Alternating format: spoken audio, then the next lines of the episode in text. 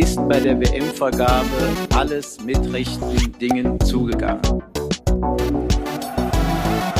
Dass ich als deutsche Sportlerin vor ein deutsches Gericht kam. Ich wollte nur fragen, wie viele Fehlentscheidungen eigentlich erlaubt sind, weil wenn es 15 sind, hast du noch eine frei. Da muss man aufpassen mit dem, was man sagt, was man schreibt und wie man das rüberkommt. Vor drei Tagen zu Katar und dann ist ein Interview Ich möchte vielleicht in diesem Zusammenhang mal daran erinnern, an Artikel 1 des Grundgesetzes. Die Würde des Menschen ist unantastbar. Frohes neues Jahr, liebe Hörer, und herzlich willkommen zur ersten Folge des Jahres 2021. Liebling Bossmann, Folgentitel haben wir noch nicht. Und heute, heute steht die Sendung unter dem Motto Sportstrafrecht oder Fanstrafrecht. Und ähm, da wir, ich glaube, das haben wir in früheren Folgen schon mal gesagt, nicht so die Strafrechtsexperten sind, haben wir uns zu Gast einen, einen äh, Strafrechtsexperten herangeholt. Ähm, und heute haben wir als Gast René Lau, Strafverteidiger aus Berlin. Erstmal herzlich willkommen, grüße ja, dich. Ja, hallo, sportfrei in die Runde. Sportfrei, Herr Kollege. ähm, und, ähm, und wie sich das gehört, haben wir uns ähm, im Vorhinein auch ein bisschen informiert und, und wollen über den, die Kollegen so ein bisschen vorstellen, was er eigentlich so macht. Und ähm, tatsächlich war im Internet nicht so viel zu finden, aber so ein paar Sachen haben wir vorgekramt. Unter anderem, ähm, dass der Kollege schon seit 1994 Rechtsanwalt ist, äh, in einer Sozietät, die nennt sich Lau und Meier. Ihr sitzt in der Schlüterstraße, glaube ich. Ja. Ähm, im, Im schönen Westen Berlins, Kudam-Nähe. Und ähm, 94 habe ich tatsächlich erstmal gestutzt, weil tatsächlich siehst du gar nicht so alt aus. Oh, vielen Dank. Aber du hast tatsächlich äh, sechs Jahre, eine sechs Jahre längere Zulassung als derjenige von uns, der seine Zulassung am längsten hat aus dem, aus dem Podcast. Und das bin ich wahrscheinlich? Ich dachte, ich wäre es. 2002. Ich habe 2000. Ah ja. ähm, 2016 ist auch ein gutes Zulassungsjahr. ähm, ja, Hammer. Also einen, einen sehr erfahrenen Kollegen haben wir hier heute an unserer Seite. Ähm, er ist Fachanwalt für Strafrecht ähm, und wie ich auch gesehen habe, ein paar Jahre vorher auch schon Fachanwalt für Bau- und Architektenrecht geworden. Ja, lange her. Ist es so, dass man da dann bei dem Metier automatisch irgendwann ins Strafrecht reinrutscht? Nee, nee, nee, hat damit nichts zu tun. Aber es war so, als ich junger Anwalt war, war es Baurecht da, war auch meine erste Anwaltszeit, knapp anderthalb, zwei Jahre, war ich in einer Kanzlei als angestellter Anwalt und habe da vorwiegend Baurecht gemacht, weil ich im Referendariat, was ich in Münster gemacht habe, bei der Zivilkammer in einer Kammer war, die sehr viel äh, Architektenrecht und Baurecht gemacht hat. Also da hatte ich mich schon im Referendariat darauf spezialisiert und die haben quasi dann äh, Anfang der 90er Jahre unbedingt einen jungen Baurechtler gesucht und nun traf dann noch zu, dass ich auch noch aus dem Osten bin. Ich hatte also den Ostabschluss, ich hatte das zweite Examen aus Düsseldorf und dann habe ich äh, in einer, in einer Kudam-Kanzlei äh, zwei Jahre da private Baurecht beackert. Wir sind dann da mit dem Kollegen zusammen äh, nach knapp, also meiner Tätigkeit knapp zwei Jahren raus und haben dann die eigene Kanzlei gegründet im Oktober 97, Kanzlei Laun und haben da vorwiegend dann auch damals äh, private Baurecht und Architektenrecht gemacht, was mein Kollege heute noch macht. Und dann war es so, dass natürlich, ich bin ja äh, aus dem Fußballbereich eigentlich, was das Private angeht. Und äh, da hat man natürlich dann viele Bekannte und dann gibt es viele Probleme beim Fußball. Aber kurioser, kurioserweise war es wirklich so, dass ganz am Anfang in meiner Strafrechtszeit es wirklich Sachen waren, die mit Baurecht zusammenhingen. Also dann wurde, wurde mal ein Bauleiter vertreten, dem also vorgeworfen ist, dass er die Baustelle nicht richtig gesichert hat, wollte Leute zu Schaden gekommen sind. Ein Dachdecker, der am Freitag vergessen hatte, Dach richtig abzudecken, wo man dann am Sonnabend früh angerufen wird, weil das Dach brennt. Und dann fahrlässige Brandstiftung. Das waren so die ersten Strafsachen, die dann wirklich mit Baurecht zusammenhingen am Anfang. Aber das nahm dann auch mit dem Baurecht äh, immer mehr ab, umso mehr Strafrecht dazu kam. Und äh, dann war Strafrecht irgendwann nur noch das, was ich mache. Und dann, klar, dann war ich im Fan-Bereich drin. Und dann kam alles, was um den Fan noch zu machen ist, kam noch dazu. Und Baurecht äh, mache ich immer noch so ein paar Sachen. Aber vorwiegend macht die jetzt mein Kollege im Büro.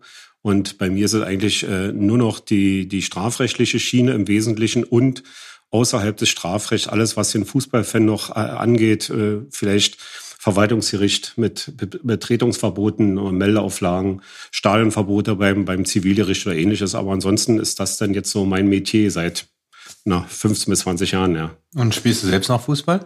Nee, also das habe ich mir äh, abgewöhnt und zwar war das, kann ich wirklich genau sagen, 1999 habe ich in der Berliner Auswahl äh, des Berliner Anwaltsvereins gespielt und habe für mich auf Heiligen Rasen im Jahn-Sportpark an einem Turnier teilgenommen und habe mir bei diesem Turnier einen Knöchelbruch zugezogen, aber zum Glück äh, war mein Sozius mit in meiner Mannschaft. Ich musste also nicht irgendwie erzählen, dass es irgendwo irgendwie passiert ist, sondern er hat selber mit angesehen und dann habe ich mir also auf Heiligen Rasen im Jahn-Sportpark äh, den Knöchel gebrochen und damals habe ich mir dann gesagt, 1999, so, das reicht auch und vielleicht musst du das nicht mehr machen.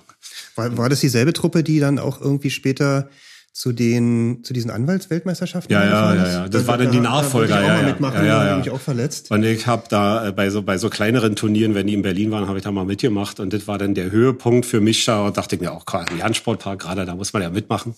Aber es endete fast tragisch und mit dem Knöchelbruch und seitdem spiele ich nicht mehr. Ja, so enden hoffnungsvolle Fußballerkarrieren. Ja, ja. Vielleicht in dem Zusammenhang noch ein äh, Wort zum Jahn Sportpark. Äh, die Entwicklung verfolgst du ja. Ähm, Betriebserlaubnis gibt's jetzt nicht mehr. Ähm, wie siehst du da die Perspektive für die neue Sportstätte dort? Na, erstmal finde ich es äh, ist eine Katastrophe, dass da jetzt das Licht ausgegangen ist, muss man klar sagen. Und äh, der, die SPD hatte ja hier in Berlin also, ja, ich will nicht sagen Plan, ob es ein Plan war, weiß ich nicht, aber jedenfalls Vorhaben, wie man damit weiter umgeht. Und da sollten ja jetzt im Januar eigentlich die Bagger anrücken. Und jetzt hat sich ja da eine Bürgerinitiative gegründet und äh, die Koalitionspartner von der SPD hier in der, in der Landesregierung sind damit auf den Zug wohl mit aufgesprungen und haben dann da die SPD ausgebremst, sodass also jetzt äh, die Pläne erstmal ad acta gelegt worden sind und man will jetzt erstmal neue Pläne aufstellen. Wie alten aussahen, weiß ich nicht. Aber jetzt will man wohl erstmal neu planen, neu überlegen und ob es dann äh, überhaupt mal irgendwann wieder weitergeht, weiß man nicht. Aber Fakt ist natürlich im Vorgriff der, des eigentlichen Baubeginns, des Abrisses, äh, ist die Betriebserlaubnis zum 31.12. abgelaufen. Und insofern darf da nichts mehr stattfinden. Ja, das mhm. ist natürlich traurig. Und da muss man abwarten, was da jetzt passiert. Also ihr könnt mir vorstellen, solange man da plant, wie man mit dem Jahn-Sportpark umgeht, könnte man eine Betriebserlaubnis zumindest vorläufig auch mal wieder erteilen. Ne? Ja. ja klar, das, also für rechtlich ist ja kein Problem. Alle, Na klar. Für alle Nutzer. Ja klar, hat sich ja zum heutigen Tag nichts geändert zum Tag, als das letzte Spiel da stattgefunden hat.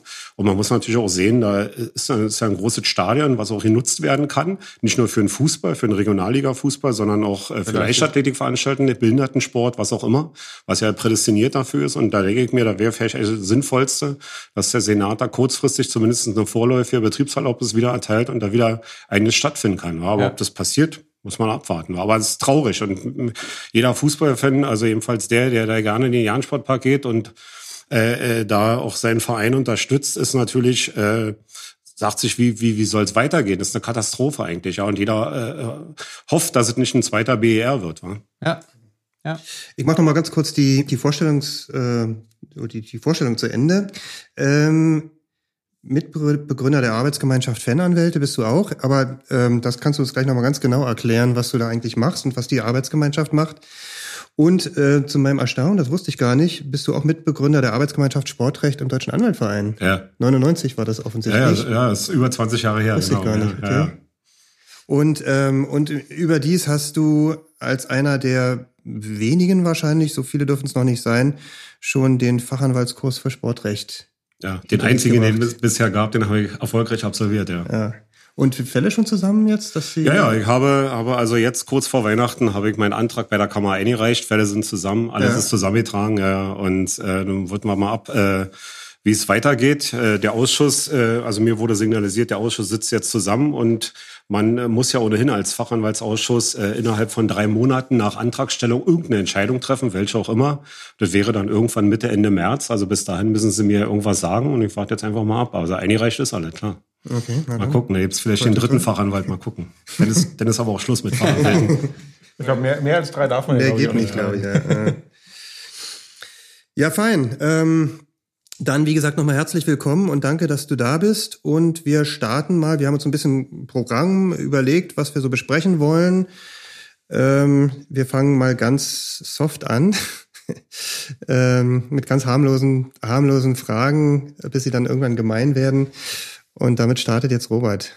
Genau, den Teil darf ich übernehmen, wobei, wobei das jetzt schon, wie es halt immer so läuft bei der Aufnahme, ein Großteil der, der Fragen und Antworten habt ihr schon vorweggenommen. Ach, ähm, Quatsch ja, ist ja, ist ja auch gut. Also Fabian hat ja schon gesagt, wir sind, wir sind, wir haben natürlich alle Berührungspunkte mit dem Strafrecht auch, aber sind keine klassischen Strafrechtler. Und, und als erste Frage, du bist, du bist bekannt äh, äh, unter, dem, unter dem Namen Fananwalt, trittst auch auf und schreibst auch äh, Kolumne. Wie kam es dazu und äh, so diese klassische, diese Spezialisierung auf den Sport, auf den Sportstrafrecht, äh, was hat dich dazu gebracht? Und ähm, ja, vielleicht erzählst du das einmal kurz. Naja, der, der Begriff Fennernwald, den habe ich mir nicht selber gegeben, der war dann irgendwann in der Welt. Aber Fakt ist natürlich auch eins, als wir die AG Fennernwelte 2010 gegründet haben, da ist der Name ja auch drin. Und insofern wussten wir natürlich schon, was wir machen und wer wir sind. Und äh, den Begriff Fennernwald, ja, jeder kann damit was anfangen. Das muss man klar sagen, ob der nur schön oder nicht schön ist, aber jeder kann damit was anfangen.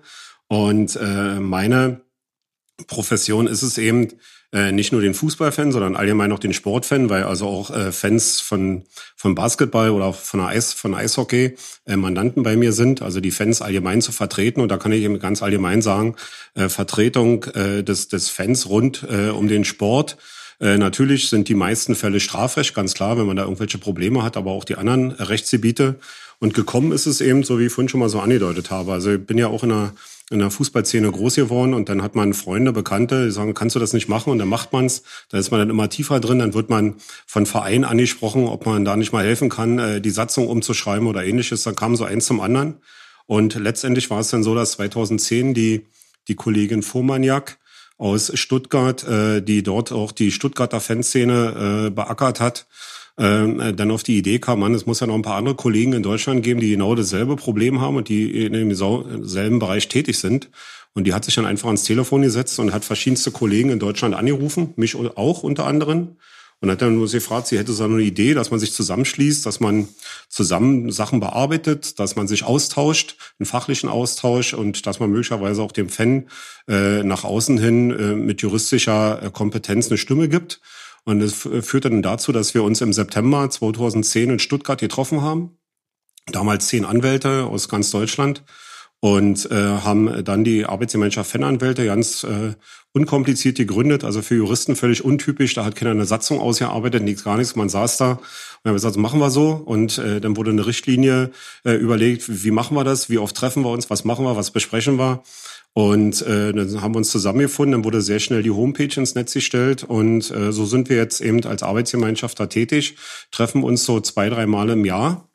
Äh, immer unterschiedlich irgendwo, verbinde es natürlich dann nochmal mit, ein, mit einem Bier zusammen, weil man sich selten sieht, aber äh, Zunehmend ist es auch so, dass wir uns untereinander auch helfen. Also wenn man beispielsweise auch strafrechtlich im Problem ist, dass man, dass drei Fußballfans zu Ihnen kommen, man kann nicht alle drei vertreten, dann ist es natürlich so, dass man dann die Kollegen fragt, dann verteidigt man zusammen äh, oder man äh, Streiturteile, äh, die vielleicht die anderen interessant, für die anderen interessant sind, die werden dann ausgetauscht, so dass man also auch in seinem eigenen äh, Gebiet da die gut verwenden kann, obwohl man ja möglicherweise von einem Urteil des Amtsgerichtes Osnabrück vielleicht nicht so un unbedingt vordergründig etwas erfährt, aber äh, untereinander ist der Austausch da sehr groß, auch dann, wenn wir uns nicht treffen. Und äh, ja, die, die Arbeit äh, ist schon sehr professionell mittlerweile. Wir werden gehört, wir werden wahrgenommen und äh, auch äh, die Politik äh, hat teilweise schon gegen uns geätzt oder auch die, die Vereinsverantwortlichen, wenn wir uns also für die Fans äh, stark gemacht haben, von Polizeigewerkschaften ganz zu schweigen, die äh, unsere besonderen Freunde sind, insbesondere Herr Wendt. Äh, das ist aber allgemein bekannt, ja. Also ich hatte ja schon das Vergnügen, in mehreren Talkshows mit ihm zusammen zu sitzen. Und äh, ja, wir, wir versuchen einfach mit dieser Arbeitsgemeinschaft äh, zusammen und auch jeder Einzelne dem Fan eine Stimme zu geben. Mhm. Wie viele mhm. Anwälte machen da mit? Zehn. Zehn Anwälte. Jetzt, ja, sind zehn. wir waren damals zehn. Es gab eine kleine Fluktuation, dass äh, bis, bis zum heutigen Tage zwei raus sind. Aber dafür sind auch zwei andere rein. Und äh, die anderen acht sind die nach wie vor die Mitbegründer. Angenommen. Wer ist da noch so drin? Ja, das ist die, die Kollegin Vormaniak, wie gesagt, aus Stuttgart. Dann äh, die, die beiden Kollegen äh, Hartley und äh, Westkamp aus Köln. Dann der Kollege Minn, der also bei Eintracht Frankfurt auch aktiv ist, äh, aus Frankfurt, die Walli Verleih aus Frankfurt, äh, der Marco Noli aus München, dann der Andi Hüttel aus Hannover, der, der auch in, in der Fanszene bekannt ist, auch als, als Fananwalt bekannt ist. Äh, ich hoffe, ich habe jetzt keinen Fall. Na doch, na klar, unsere beiden, unsere beiden Kollegen aus Nürnberg beziehungsweise Fürth, der, der Kollege Peisel aus Nürnberg und der Kollege Albert aus aus Fürth. Und ich meine, jetzt müsste ich aber alle gehabt Mhm. haben. Wenn jetzt ein Strafrechtskollege unsere Sendung hört und der ruft dich dann an und sagt, ich hätte Lust mitzumachen, ja, äh, kann er mitmachen? Ja, wir, wir kriegen ja nur seit 2010 da eigentlich andauernd immer irgendwelche Anfragen. Und äh, wenn wir die alle, ich sag mal, positiv beantwortet hätten, wie auch immer, dann wäre die Arbeitsgemeinschaft jetzt wahrscheinlich Also, auf 200 okay, angestiegen ihr wollt noch so mehr. in dem- Und wir haben einfach gesagt, wir Ja. bleiben jetzt so, wie wir Ja. sind. Das ist überhaupt keine böse Absicht. Nee. Äh, äh, sondern wir wollen es einfach auch in der lockeren Runde, wie wir es immer machen, einfach beibehalten. Aber äh, die, die Fans haben genug Bedarf, Beratungsbedarf und es gibt wirklich außerhalb dieser Arbeitsgemeinschaft viele gute Kollegen quer durch Deutschland, die in dem Bereich genauso tätig sind. Da muss man nicht Mitglied dieser Arbeitsgemeinschaft sein. Das war damals unsere Idee, okay, äh, aber wir arbeiten äh, so auch mit anderen Kollegen zusammen, die in der, auf dem Gebiet viel äh, tätig sind. Du hattest gesagt, du hast am Anfang auch für Vereine was äh, gemacht, im sportrechtlichen Sinn.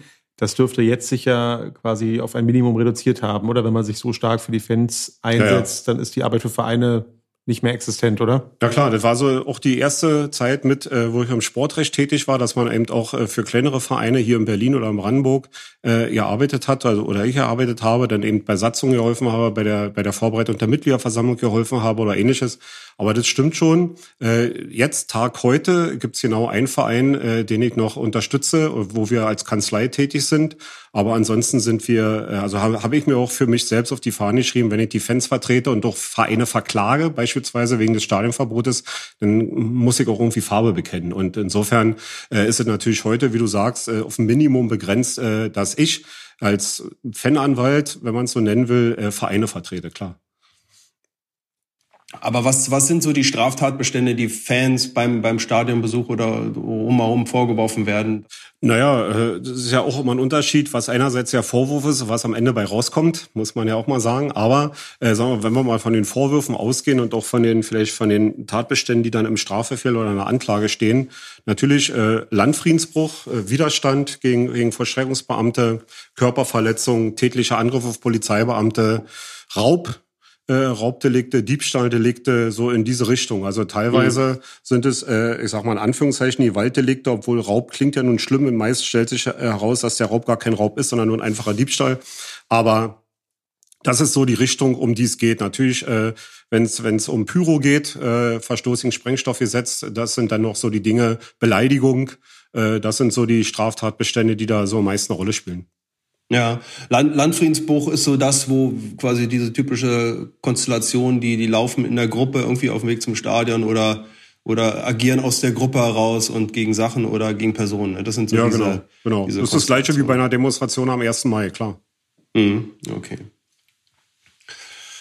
Ähm, ja, und du hast schon gesagt, dass, dass, dass der, der Tatvorwurf und das, was am Ende bei rauskommt, ist, sind zwei unterschiedliche Paar Schuhe. Was, vielleicht kannst du mal kurz, was ist so der, der übliche Verfahrensablauf? Ich gehe mal von aus, dass, dass das meiste im, probiert wird, im Strafbefehlsverfahren da irgendwie äh, abzufrühstücken. Ähm, Was, wie ist so die Verfahrensdauer und wie ist so das, das für die, für die Hörer so, dass man ungefähr eine Vorstellung hat, was muss man sich unter so einem Strafverfahren vorstellen? Mit was muss der Fan dann rechnen? Was kommt so auf ihn zu?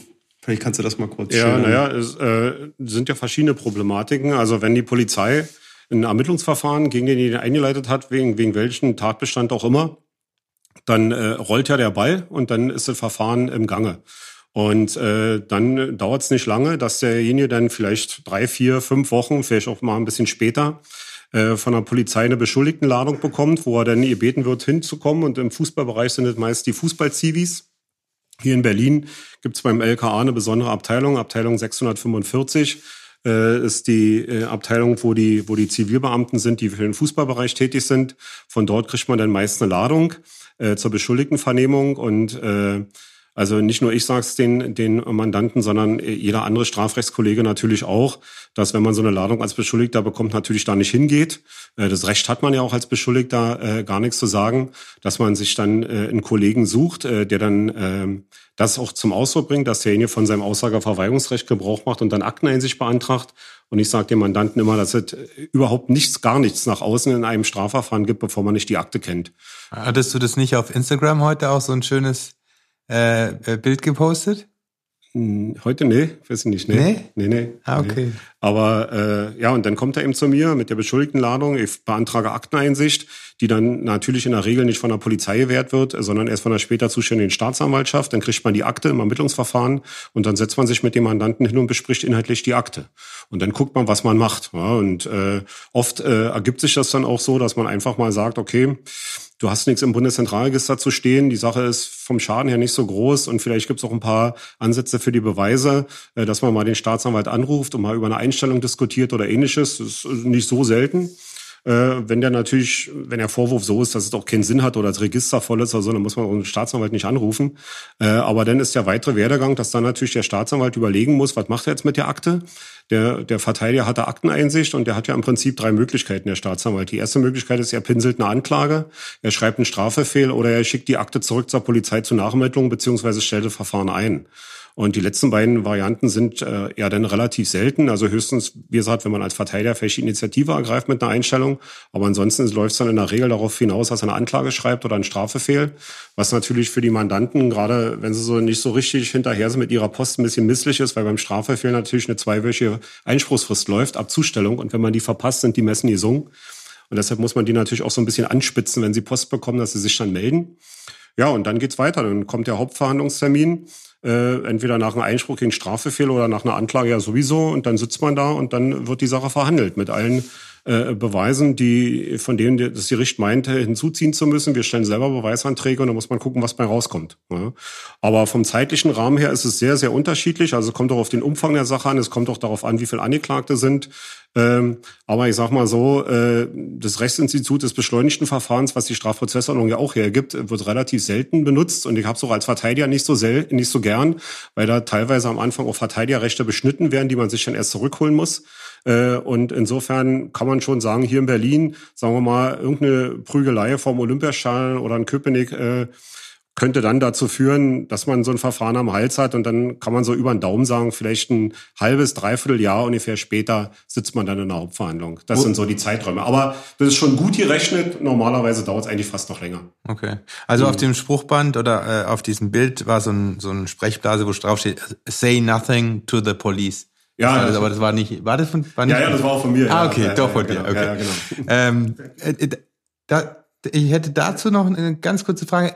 Gibt es eigentlich eine klare Grenze, was jetzt stadionbezogene äh, Strafsachen sind und was nicht? Anlassbezogen von oder oder ist es so fließend diese Übergänge? Ja, das ist schon fließend, klar. Ja, weil natürlich auch jeder normale, äh, also Nicht-Jurist fragt sich natürlich auch, wenn da am Bahnhof irgendwas passiert, was hat das mit dem Stadion zu tun? Ne? Aber man kann es ja gerade in dem, in dem Fußballbereich ein bisschen weiterziehen, wenn man beispielsweise die Stadionverbotsrichtlinie nimmt, auf die wir nachher vielleicht noch zu sprechen kommen, die sieht ja auch vor, dass man möglicherweise daraus Sanktionen erhalten kann, wenn auf den sogenannten Reisewegen etwas passiert. Und da ist man ja weit ab vom Stadion. Okay, Klar. das wollen wir gar nicht äh, vorgreifen. Okay, sorry, das war und, da war und ich zu insofern, schnell. insofern äh, ist es schon ein weites Feld, was, was man sagen muss. Also ich sag mal so, ist der Fan unterwegs als Fan, egal wann und wo und wie etwas passiert, dann ist er bei mir, klar. Nur kurz noch ein Hinweis von mir. Ähm, René Lau hat auch eine Kolumne in der Junge Zeitschrift Welt. Junge Welt. Ja. Ähm, und wer, ähm, ich glaube, jede Woche Jeden Freitag. Da, ne? Genau. jeden Freitag, und, ja. und da gibt's auch ab und zu, wir haben da mal reingeschaut, ähm, ein paar nette nette Anekdoten auch aus dem Alltag des Kollegen, äh, irgendwie eine, eine Beschuldigtenvernehmung, äh, wo der Anwalt vor der Tür sitzen bleiben musste. Und, Ja, eine Zeugenvernehmung war das. Ja, ja, genau. Zeugenvernehmung. Ja, genau. Hm. Genau, also wer, wer sozusagen da mal ein paar Einblicke bekommen will, können wir nur empfehlen, da ab und zu mal reinzuschauen. Ähm, auch da bekommt man so ein bisschen Aufschluss über die Arbeit von René Lau. Ist wöchentlich sogar, ne? Ja, ja, ist immer wöchentlich, jeden, jeden Freitag in einer gedruckten Ausgabe auf der letzten Seite und äh, online immer, also meist schon Donnerstag, also heute Abend, Donnerstagabends auch schon zu lesen, äh, die Kolumne und dann Freitag ist sie dann äh, in einer gedruckten Ausgabe und ist dann mehrere Wochen zu lesen, weil dann irgendwann auch dann äh, die, die Paywall wieder hochgeht. Klar, aber man kann es dann erstmal lesen, klar, ja. Jeden, jeden Freitag kann ich, ja, kann ich nur empfehlen. Also bekommen da auch gutes Feedback. Macht doch Spaß, dass man mal mit einer spitzen Feder, Feder als Strafverteidiger eine Kolumne schreiben kann, weil eine Kolumne ist natürlich kein journalistischer Beitrag, sondern halt eine Kolumne. Ja. Und da kann man mal so ein bisschen zuspitzen und äh, da äh, lässt mir erfreulicherweise die, die Redaktion von der Jungen Welt auch freie Hand und ist ein sehr nettes Zusammenarbeit dort, ja. Klasse, finde ich gut. Ähm, beim Fananwalt heißt die Kolumne. Ja, genau. Ja, ich glaube, wir haben einen ganz, ganz guten Überblick über die, die allgemeinen Themen jetzt gekriegt. Ich würde sagen, jetzt dann springen wir in die, in die Spezialthemen. Ich müsste Holger, Holger das nächste Ja. Thema auf dem Schirm haben. Über, übernehme ich gerne den nächsten Block sozusagen und dann sind wir jetzt tatsächlich bei den äh, Stadionverboten. Und äh, da würden wir dich bitten, einfach mal ähm, zu beschreiben, was ist eigentlich, wo kommt das Stadionverbot eigentlich her? Was ist das so rechtlich? Was ist der Rechtscharakter eines Stadionverbots? Wo ist es geregelt? Ähm, und ähm, was sind so die, die möglichen Sanktionen und die möglichen Mittel, mit denen du dann gegen äh, Stadionverbote vorgehst? Ja. Also ich will jetzt gar nicht den chronologischen Abriss im, im Einzelnen äh, von der Stadionverbotsrichtlinie, auf die ich gleich komme, äh, erläutern, aber nur ganz kurz. Es gab 1991 eine, eine Innenministerkonferenz, die sich auf die Fahnen geschrieben hat, sie müssen irgendwas äh, wegen der Sicherheit im Stadion machen. Und dann gab es verschiedenste Zusammenkünfte, dann auch mit Verbänden, äh, teilweise mit Vereinen, mit, mit, den, mit den Landespolitikern, was dann letztlich darin gipfelte, dass das sogenannte nationale Konzept äh, Sicherheit und Sport äh, gegründet worden ist und ein Ausfluss dessen war dann, dass dann Mitte der 90er Jahre äh, die Stadionverbotsrichtlinie ins, ins Leben gerufen wurde. Die Stadionverbotsrichtlinie äh, ist seitdem äh, in Kraft und äh, ist seitdem mehrfach geändert worden. Und Ganz kurz zu dem, zu dem Aufbau, also die Stadionverbotsrichtlinie, damit wollte man erreichen, dass man quasi Hausverbote, in Klammern Stadionverbote, aussprechen kann, die für überall gelten. Weil ansonsten muss man ja einen Juristen nicht erklären, jeder hat sein Hausrecht und wenn er eben jemand nicht in seinem äh, befriedeten Besitztum haben will, gilt es nicht für den Nachbarn oder für jemand anders, der drei Straßen weiter wohnt. Und man wollte also erreichen, dass quasi jemand, der irgendwo auffällig ist, äh, dann überall nicht mehr rein darf. Was überall bedeutet, sage ich auch gleich noch. Ähm, und dann war es so, dass dann die Stadionverbotsrichtlinie gefasst worden ist und äh, die Stadionverbotsrichtlinie ist in der Mittler, in der Zwischenzeit auch äh, Teil der Lizenzunterlagen. Also jeder Verein, der eine Lizenz haben will, von der ersten bis zur dritten Liga, muss sie anerkennen in seinen Lizenzunterlagen. Wenn er die nicht anerkennt, kriegt er die Lizenz nicht. So hart ist es. Und äh, im Prinzip läuft es darauf hinaus, äh, ein Verein kann jemanden ein Stadionverbot erteilen, äh, wenn bestimmte Dinge äh, passiert sind, äh, die in der Stadionverbotsrichtlinie, also als Straftatbestände oder auch sonstige Tatbestände aufgeschrieben sind. Das Problem ist nur, dass dort eben die Einleitung eines Ermittlungsverfahrens ist der Anknüpfungspunkt. Und also nicht irgendwie Unschuldsvermutung gilt oder so, sondern Einleitung eines Ermittlungsverfahrens, was in der Regel so aussieht, die Polizei leitet am Wochenende ein, äh, ein Strafverfahren gegen jemanden ein, informiert ein paar Tage später darüber den Verein. Im- Für mich immer noch fraglich, dürfen sie das überhaupt? Aber gut, ist jetzt ein anderes Thema. Aber sie informieren jedenfalls den Verein oder den Verband und ähm, der Verein oder der Verband schreiben dann denjenigen an, stimmt das, hast ein Anhörungsrecht und in der Regel läuft es dann darauf hinaus, dass hier den Stadionverbot erhält. Und äh, das, Stadion, äh, das Stadionverbot ist dann so gestaltet, dass es äh, entweder ein örtliches oder ein überörtliches Stadionverbot sein kann. Örtliches heißt, dass es nur dann den Verein betrifft, der es ausgesprochen hat. Und überörtliches äh, Stadionverbot heißt, Stadionverbot dann für alle Vereine, nicht nur von der ersten bis zur dritten Liga, sondern die Stadionverbotsrichtlinie äh, äh, zieht dort alle Regionalligen mit ein. Das heißt, äh, von der ersten bis zur vierten Liga darf derjenige dann für einen bestimmten Zeitraum kein Stadion mehr betreten, beziehungsweise das Stadiongelände aller Vereine, die denn in diesen Ligen spielen, äh, betrifft das dann. Und ist natürlich sehr misslich weil äh, die, äh, die Zeit des Stadionverbots kann bis zu fünf Jahre sein, ist unter äh, einzeln unterteilt für bestimmte Bereiche, die die Stadionverbotsrichtlinie vorschreibt. Also das geht vom paar Wochen bis eben zu fünf Jahren. Und es kann dann eben sein, dass eben jemand ein Stadionverbot, ich sage mal ganz allgemein, äh, von Borussia Dortmund erhält. Das gilt dann nicht nur für die gesamten Bundesligisten und, Zweitligisten, sondern auch für die dritte Liga und für alle Regionalligen. Und ich sage es dann auch manchmal so zu Richtern, die dann äh, da vielleicht auch nicht so ganz äh, firm sind, dass also wenn jemand beispielsweise von Borussia Dortmund, weil er als Hertha-Fan da irgendetwas gemacht haben soll, ein Stadionverbot bekommt, der darf dann das grandiose Spiel in der Regionalliga Nordost Auerbach gegen Meuselwitz auch nicht mehr besuchen. Ja, da muss man sich natürlich fragen, was das für einen Sinn hat, aber äh, es ist nun mal so geregelt. Und das Schlimme, was als Kompott dann immer noch hinzukommt, ist, dass viele Landesverbände, unter anderem auch hier der NOV, in der Regel für ihren Bereich, also dann, äh, die, die gelten ja eigentlich für, der NOV ist ja eigentlich für Regionalliga zuständig, aber ist ja so eine, so ein bisschen äh, durchwachsen, aber sind auf jeden Fall abwärts ab äh, Oberliga zuständig. Und hier im Nordosten ist es beispielsweise so, dass viele Oberligavereine dann auch Leute nicht in ihr Stadion lassen, die ein bundesweites Stadionverbot haben. Also die sagen dann von sich aus, da gilt es eigentlich nicht, weil es ja nur von der ersten bis zur vierten Liga gilt, aber die übernehmen es dann in der Regel, was dann für die Leute eben noch mehr Konsequenzen hat. Und das ist schon sehr weitreichend, muss man klar sagen. Und äh, woher, woher wissen die das? Naja, das gibt eine zentrale Datei äh, beim Deutschen Fußballbund, äh, die, äh, auf die also Zugriff die Vereine und die Verbände haben und auch äh, die einzelnen Polizeibehörden des Bundes und der Länder äh, können dort nachfragen und da gibt's eine Liste und dann kann man die auch anfordern. Und äh, die wird dann auch von den Vereinen angefordert, wenn sie, wenn sie das wissen wollen. Ansonsten weiß natürlich in, im Olympiastadion, wenn da 50.000 Leute sind, weiß natürlich nicht der Ordner, ob jemand ein Stadionverbot hat oder nicht. Klar. Und ich habe schon viele Mandanten gehabt, die sagen, interessiert mich nicht, ich gehe da trotzdem rein. Weil die, die Gefahr ist ja folgende. Wenn er reingeht und erwischt wird, ist es ein Hausfriedensbruch. Und die Vereine verpflichten sich auch in dieser Stadionverbotsrichtlinie, Strafanzeige zu erstatten wegen Hausfriedensbruch, wenn jemand, der ein bundesweites Stadionverbot hat, das Stadiongelände betritt. Aber machen wir uns nichts vor, gerade jetzt im Winter von Corona mal abgesehen, das Schalen ist voll, alle haben Schale und Mütze auf und wenn, wenn da jemand reingeht und vielleicht auch so reingeht, dass ihn die Zivis nicht unbedingt sehen, weil die ihn möglicherweise kennen, dann wird ihm nicht viel passieren, weil er ist dann zwar drin und kann das Stahlen äh, auch besuchen, begibt sich in die Gefahr eines Hausfriedensbruchs, aber äh, äh, er wird sicherlich nicht sanktioniert. Weil ein Hausfriedensbruch ist ein Antragsdelikt. Das heißt, äh, die, die Polizei, um ermitteln zu können, braucht einen Strafantrag des, des Hauseigentümers, also desjenigen, der das Recht des äh, Hauses da ausübt. Und äh, das ist natürlich ein Problem und äh, also nicht ein Problem für mich, aber ein Problem für die Polizei.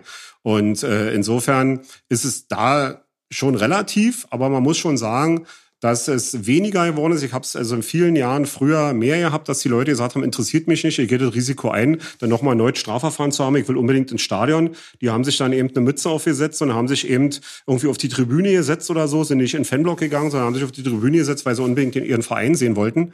Ähm, aber das hat meiner Meinung nach nachgelassen. Also das habe ich jetzt nicht mehr so viel von Mandanten gehört, habe ich auch aktuell immer noch, aber also für den Fall, dass man auch wieder rein darf. Äh, aber äh, nicht mehr so in der Masse wie früher. Aber ist schon so ein Stadionverbot ist dann eben schon sehr weitreichend. Das muss man klar sagen. Es gilt mehrere Jahre. Und äh, die, das Damoklesschwert hängt überein, wenn man auch nur ansatzweise äh, das Gelände betritt. Und da gibt es eben auch rechtliche Probleme, weil natürlich welcher Fan weiß schon, wo in Augsburg oder wo sonst wo das Stadiongelände anfängt. Und ich habe schon Strafverfahren gehabt, wo dann die Zivis äh, ein Fußballfan, der Stadionverbot hat, vermeintlich auf dem Stadiongelände gesehen haben. Dabei war das nichts weiter als der, der Parkplatz der Busse, wo die Gästebusse hinfahren. Und die waren dann offiziell aus Sicht der Zivis, gehörte das zum Stadiongelände, die sind aus dem Bus ausgestiegen, sind in Linienbus eingestiegen, um in die Innenstadt zu fahren, äh, um da ein Bier zu trinken, sich das Spiel dort anzugucken und hatten dann ein Strafverfahren am Hals, was wir dann äh, beim Amtsgericht Augsburg gemacht haben. Die sind zwar alle freigesprochen worden, aber das, so, so eine Blüten treibt das dann. Nochmal kurz zur Intention des Stadionverbots. Äh, ähm, überwiegt da mehr so der Sanktionscharakter, also oder der Abschreckungscharakter, ähm, oder, oder war der, der Grund schlicht, dass man davon ausgegangen ist, dass es so eine Migration von keine Ahnung, äh, Stadionkrawallmachern gibt. Also mit anderen Worten, wenn die, wenn die bei Dortmund nicht mehr reinkommen, dann suchen sie sich halt irgendein anderes Stadion, auch wenn da gar nicht ihre Mannschaft spielt, nur einfach um da irgendwie Dinge zu tun. Naja, der, wie gesagt, die, die Geschichte rührt ja äh, ab Anfang der 90er Jahre. Und wir wissen ja alle, Ende äh, der 80er Jahre, Anfang der 90er Jahre äh, war ja schon mächtig was los im und um Stadion. Äh, und daraus rührte eben her, dass man da so ein bisschen Ruhe reinkriegen wollte. Das Problem aber ist ja nur, dass der DFB und die Vereine äh, uns und auch den Fans immer erzählen, es hätte präventiven Charakter, es hätte gar keinen Sanktionscharakter. Ja? Und ähm, die sagen also, es hat präventiven Charakter insofern, dass wir einschätzen, wenn du eine solche Straftat begehst, kann es sein, dass du später weitere Straftaten begehst, auch vielleicht in anderen Stadien im Zusammenhang mit Fußball. Und deshalb wollen wir dich im Stadion nicht haben. Aber der Anknüpfungspunkt für beispielsweise für ein überörtliches Stadionverbot ist immer die Einleitung eines Ermittlungsverfahrens. Und ich habe in den vielen Jahren ganz, ganz wenige Fälle, wo quasi Fans, Mandanten Stadionverbote bekommen haben, wo es kein, wo der Anknüpfungspunkt kein Ermittlungsverfahren war. Wo es also, wo die sagen, wir schätzen dich so ein, du bist ein schlimmer Finger, dich wollen wir hier im Stadion nicht haben. Das gibt es wirklich sehr, sehr selten. In der Regel ist es immer so, dass der Anknüpfungspunkt ein eingeleitetes Ermittlungsverfahren ist. Und da stellt sich für mich natürlich die Frage, das hat dann gar keinen präventiven Charakter mehr. Und wir haben da auch schon viele Diskussionen mit dem DFB äh, geführt, aber man ist wirklich der Meinung, äh, die Stadionverbotsrichtlinie hätte nach wie vor präventiven Charakter und hätte keinen Sanktionscharakter. Faktisch hat sie natürlich Sanktionscharakter und jeder Nicht-Jurist und jeder Fußballfan mit 20 oder 21, wenn der hört, er kriegt ein, er hat ein Ermittlungsverfahren am Hals und kriegt danach ein Stadionverbot, der denkt nicht über präventiven Charakter nach, sondern der denkt über Sanktionen nach. Und so wird es auch von den Fans empfunden als Sanktion und faktisch ist es auch so. Also es hat meiner Meinung nach, obwohl es so propagiert wird, aber es hat meiner Meinung nach keinen präventiven Charakter. Nochmal für, für die Juristen äh, unter den Hörern, äh, was ist es für eine Rechtsqualität, diese Richtlinie? Das ist eine, eine zivilrechtliche Angelegenheit. Also das also quasi, dass die die Hausbesitzer sagen, ich will dich nicht haben. Und wenn man dann gegen ein Schadenverbot vorgeht, klagt man beim zuständigen Amtsgericht. Ja. Und ähm, äh, verabschiedet wurde die Richtlinie vom DFB, der DFL und den Vereinen. Ja, die DFL, glaube ich, die gab es damals noch gar nicht, äh, äh, Anfang oder Mitte der 90er Jahre. Das kam über die Innenministerkonferenz. Okay. Ja, und die haben sich damals zusammengeschlossen und haben damals eine, so, also eine Sicherheitsrichtlinie entworfen und die galt dann, äh, glaube zwei, drei Jahre und dann ist, glaube ich, im Jahr 94 ist dann innerhalb dieser Sicherheitsrichtlinie ein Paragraph eingeführt worden, mit dem dann die Stadionverbotsrichtlinie geschaffen worden ist. Und die ist seitdem ein paar Mal geändert worden, aber alle Vereine von der ersten bis zur vierten Liga unterwerfen sich dem und äh, das weil ja auch viele Juristen zuhören, das ist dann eben so, dass beim DFB Vollmachten hinterlegt sind dass also quasi äh, jeder Verein, weil wir gerade bei der Regionalliga Nordost waren, also der Vorstand des ZFC Meuselwitz, der in der Regionalliga Nordost spielt, bevollmächtigt dann mit seiner hinterlegten, mit seiner beim DFB hinterlegten Vollmacht beispielsweise den FC Augsburg gegen einen Bayern-Fan ein Stadionverbot auszusprechen, was dann auch für ihn gelten soll. Die Vollmachten sind sogar im Internet genau, zugänglich. Kann man, genau, kann man abrufen. Ja. War, war öfter mal auch in der Rechtsprechung ein Problem. Da gab es auch mal, sag mal, Erfolge für die Fans, aber wird immer mal wieder probiert, aber das ist der, der juristische Werdegang. Ja.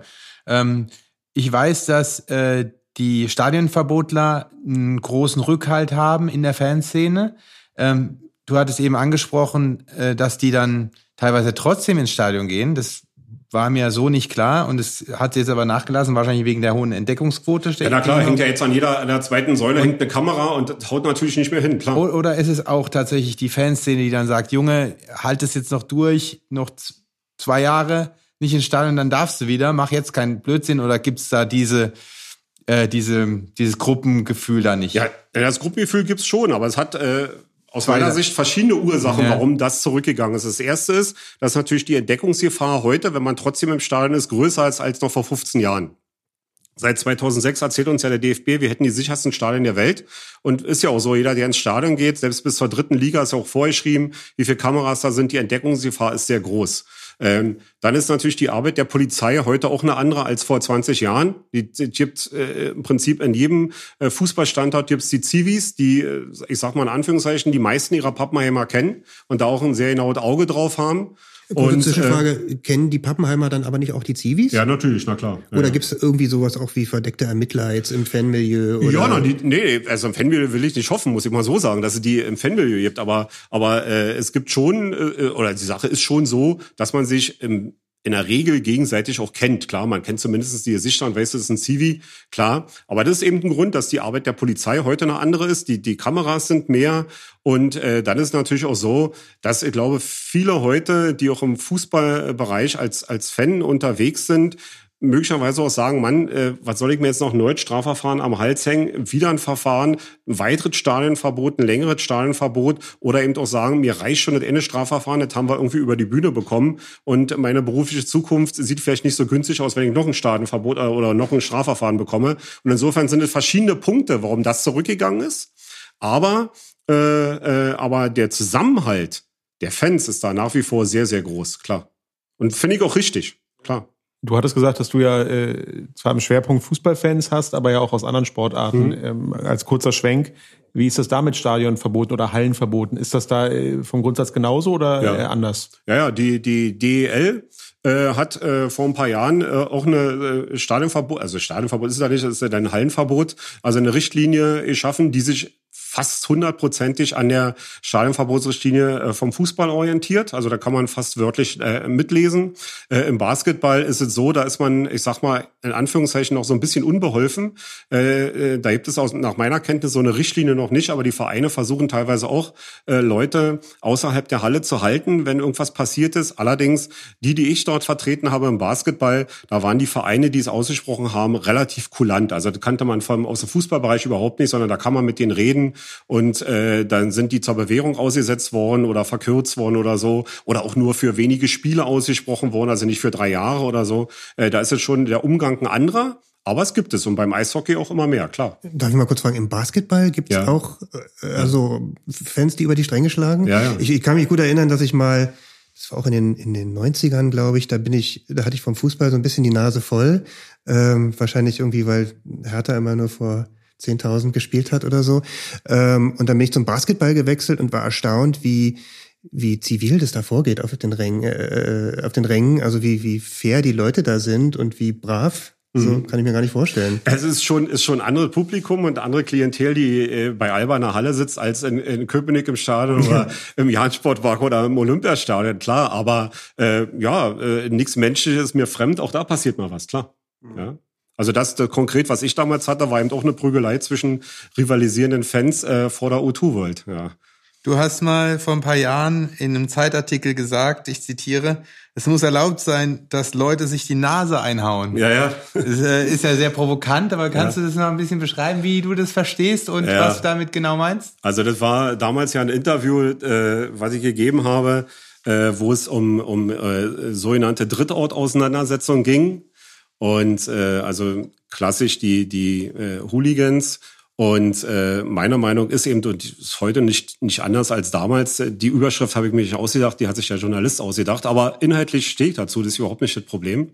Weil es gibt eben Leute, eben, die äh, ja außerhalb der Stadien ja sowieso sich auf, äh, äh, auf Wald und Wiese treffen, 10 gegen 10, 12 gegen 12, wie auch immer, und dort äh, Ackermatches austragen. Und äh, die Polizei meint ja, dass das jetzt passiert ist, weil man sich von den Stadien wegbewegt hat. Diese Matches gab es schon in den 80er Jahren und Anfang der 90er Jahre, also das hat damit überhaupt nichts zu tun. Die gab es schon immer.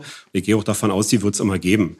Und da sind eben zunehmend aber auch Jungs bei, äh, die, die sportlich schon sehr gut unterwegs sind, muss man mal so sagen. Die also trainieren, auch im Gym trainieren und ähnliches und äh, da einen guten Körper haben. Und deren Spaß ist es halt, äh, wenn man sich da 10 gegen 10 äh, auf dem Acker trifft, unter Ausschluss von allen, da wird keiner mit einbezogen, kein anderer kommt zu Schaden.